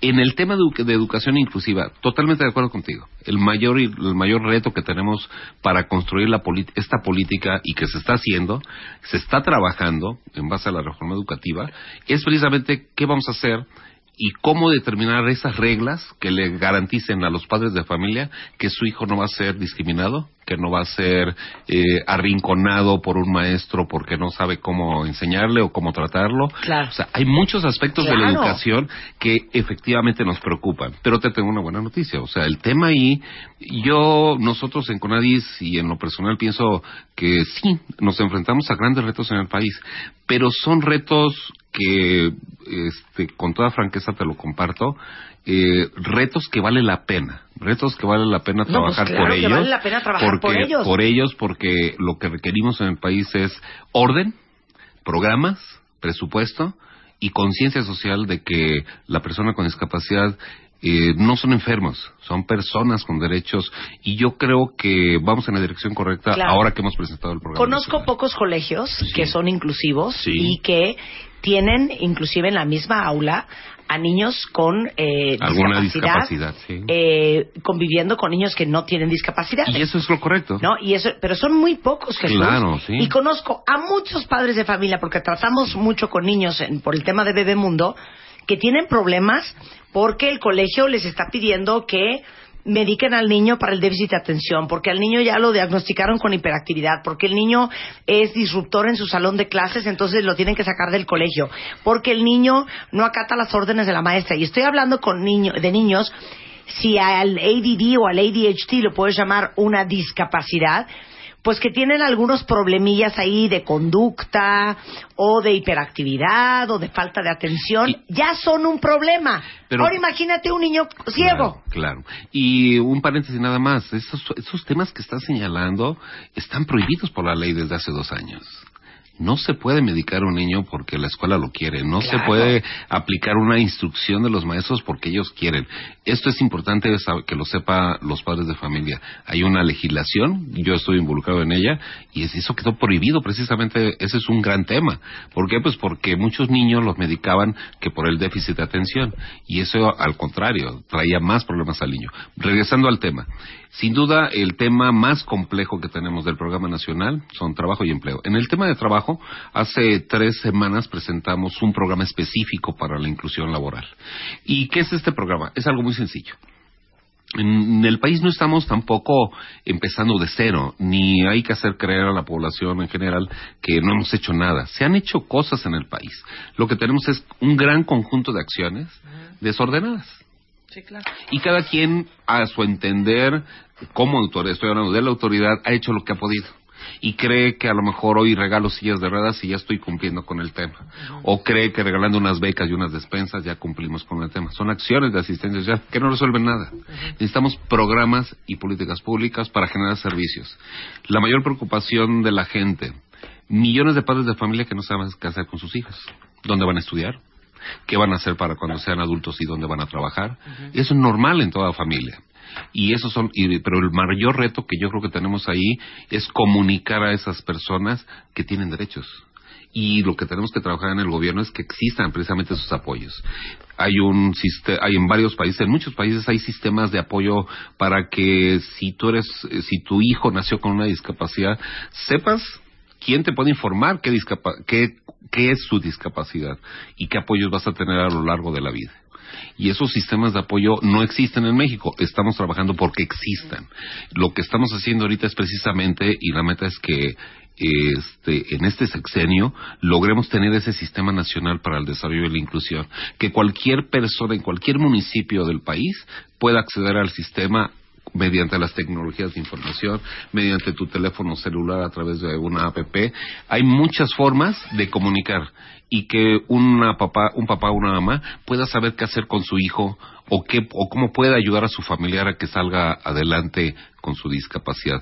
En el tema educativo, sin duda, este tú, lo, tú ya aquí lo has puesto sobre la mesa, el mayor reto, y empieza precisamente en que revisemos este, este, estos cambios que están ocurriendo o que van a ocurrir en la, en la educación regular, porque también este, nuestra preocupación es precisamente el trato que se le dé a las personas que, que vayan a una primaria, una secundaria, una guardería o una Claro. estancia infantil, ya no solamente el, el sector educativo.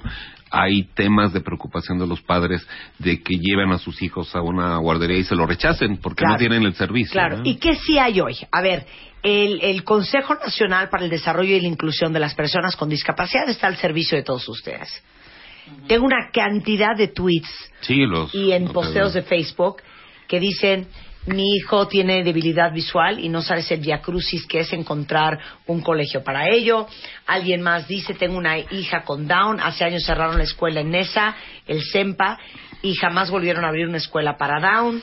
Eh, los papás que tienen el problema hoy, Todas las ¿en qué personas, nos puede ayudar el CONADIS? Todas las personas que están comunicándose y exponiéndose, exponiendo sus problemas pueden comunicarse a Conadis y con todo gusto les apoyamos. Tenemos un sistema. Conadis no tiene los programas de atención. Conadis lo que hacemos es sí recibir el problema y te decimos, mira, a ver, esto lo resuelve el DIF, esto lo resuelve Salud, esto lo resuelve el Seguro Social, esto lo recibe el ISTE y como somos la instancia que, que establecemos la política, pues hay una, una coordinación con todas las instituciones y con todos los gobiernos estatales. El, el CONADIS es a nivel federal. Es a nivel federal, solamente se tienen que comunicar si quieren por teléfono, por correo electrónico que, que es el mío personal y hay uno de atención ciudadana, pero jesús.toledano.conadis.gov.mx, ahí me pueden este, mandar su petición, su problema, con todo gusto lo atendemos. Hay un sistema de atención de estos, de estos, de estas problemáticas y cómo las canalizamos. Claro, pero yo te puedo escribir y decirte, oye, tengo un hijo con debilidad visual, vivo en tal zona, ¿qué me recomiendas? ¿A dónde lo llevo? ¿Qué claro, hago? Claro. te ayudamos a, a que sepas que está cerca de tu casa, si es de gobierno, si es privado, si es una terapista. O sea, el, el tema, eh, sí hay, hay más de cuatro mil organizaciones de la sociedad civil que trabajan este, apoyando a las personas con discapacidad. Y ese es un referente importante también que hay que explicar. El país ha hecho cosas en los últimos 40 años. No son suficientes y seguramente, sin duda, no son las, no han sido las adecuadas. Te pongo ejemplos muy concretos, eh, además de la educación y el trabajo. El transporte. Y hoy esa es también una prioridad en el programa nacional.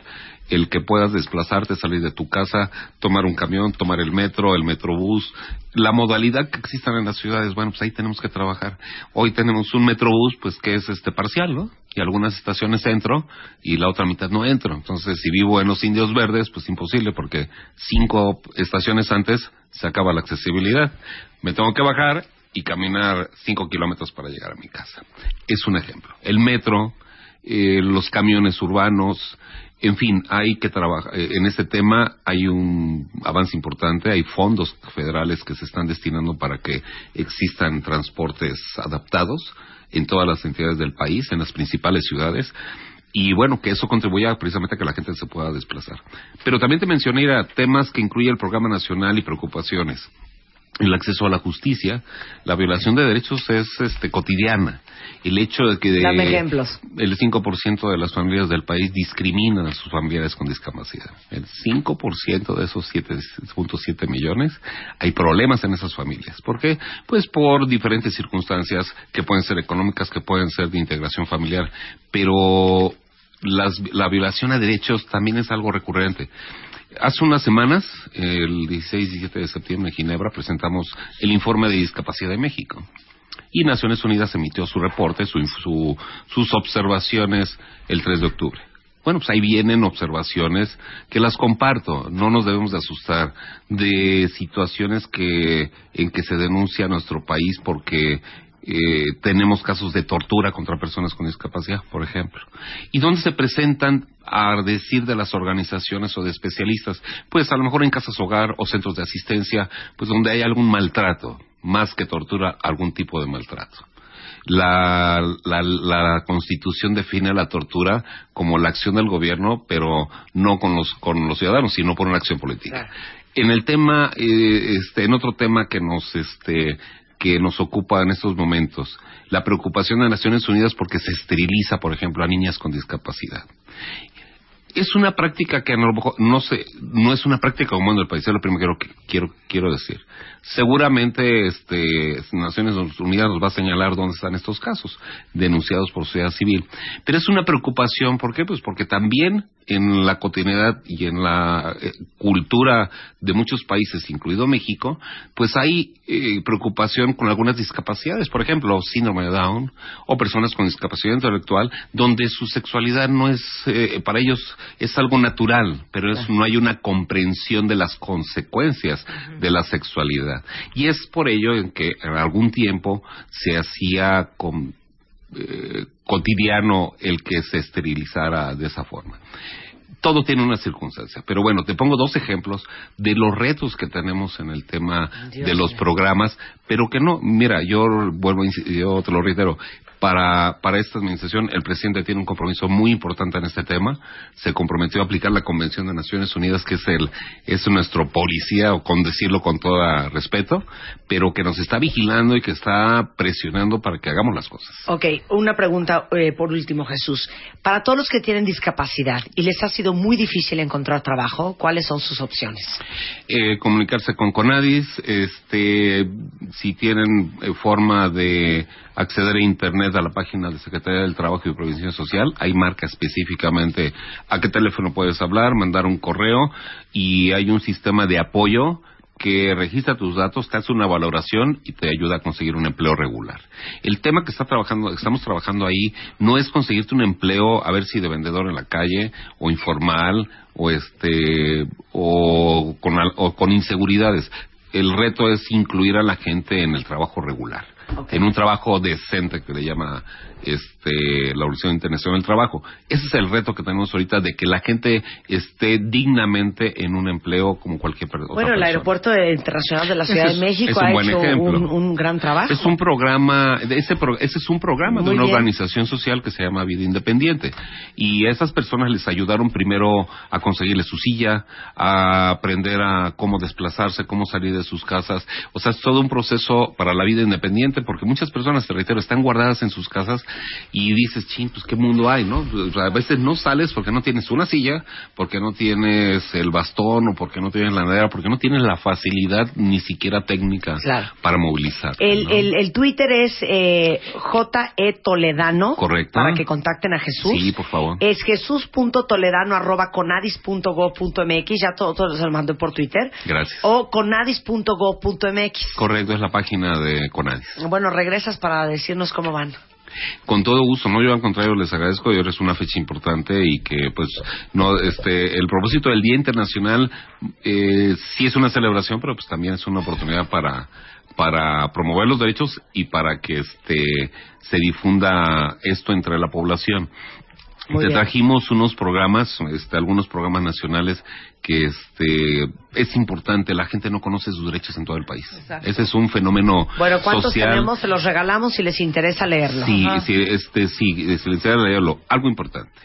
Eh, la socie- eh, Conadis va a lanzar una convocatoria a partir del mes de enero para todas las organizaciones sociales.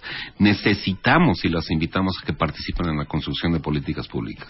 Muy Se bien. requiere el trabajo de equipo, de padres de familia, de especialistas, de ONGs, de toda aquella persona que quiera colaborar con Conadis en este tema. Están cordialmente invitados. No necesitan ningún, ninguna petición especial más que comunicarse con nosotros y expresarnos su interés. Muy bien. Y te Bueno, agradezco sí- la invitación. No, feliz. Si quieren un, eh, digo, Programa programa, No, eh, sí, lo pueden solicitar directamente con nosotros. vía Twitter, con mucho gusto se los regalamos. Se- eh, sí, y eh, están disponibles, es un documento público. Está en versión braille también para las personas ciegas que, que estén escuchando. Hay una versión que imprimimos en braille, que son de estos tres tomos, y que puedan leer también y enterarse de, de qué este, De qué están con- haciendo. qué- qué en qué consiste el programa nacional. ¿no? Muy bien, muchas gracias, Jesús. Un placer tenerte aquí. Muchas gracias por tu invitación. Son Muchas gracias. 12.55 de la mañana en W Radio.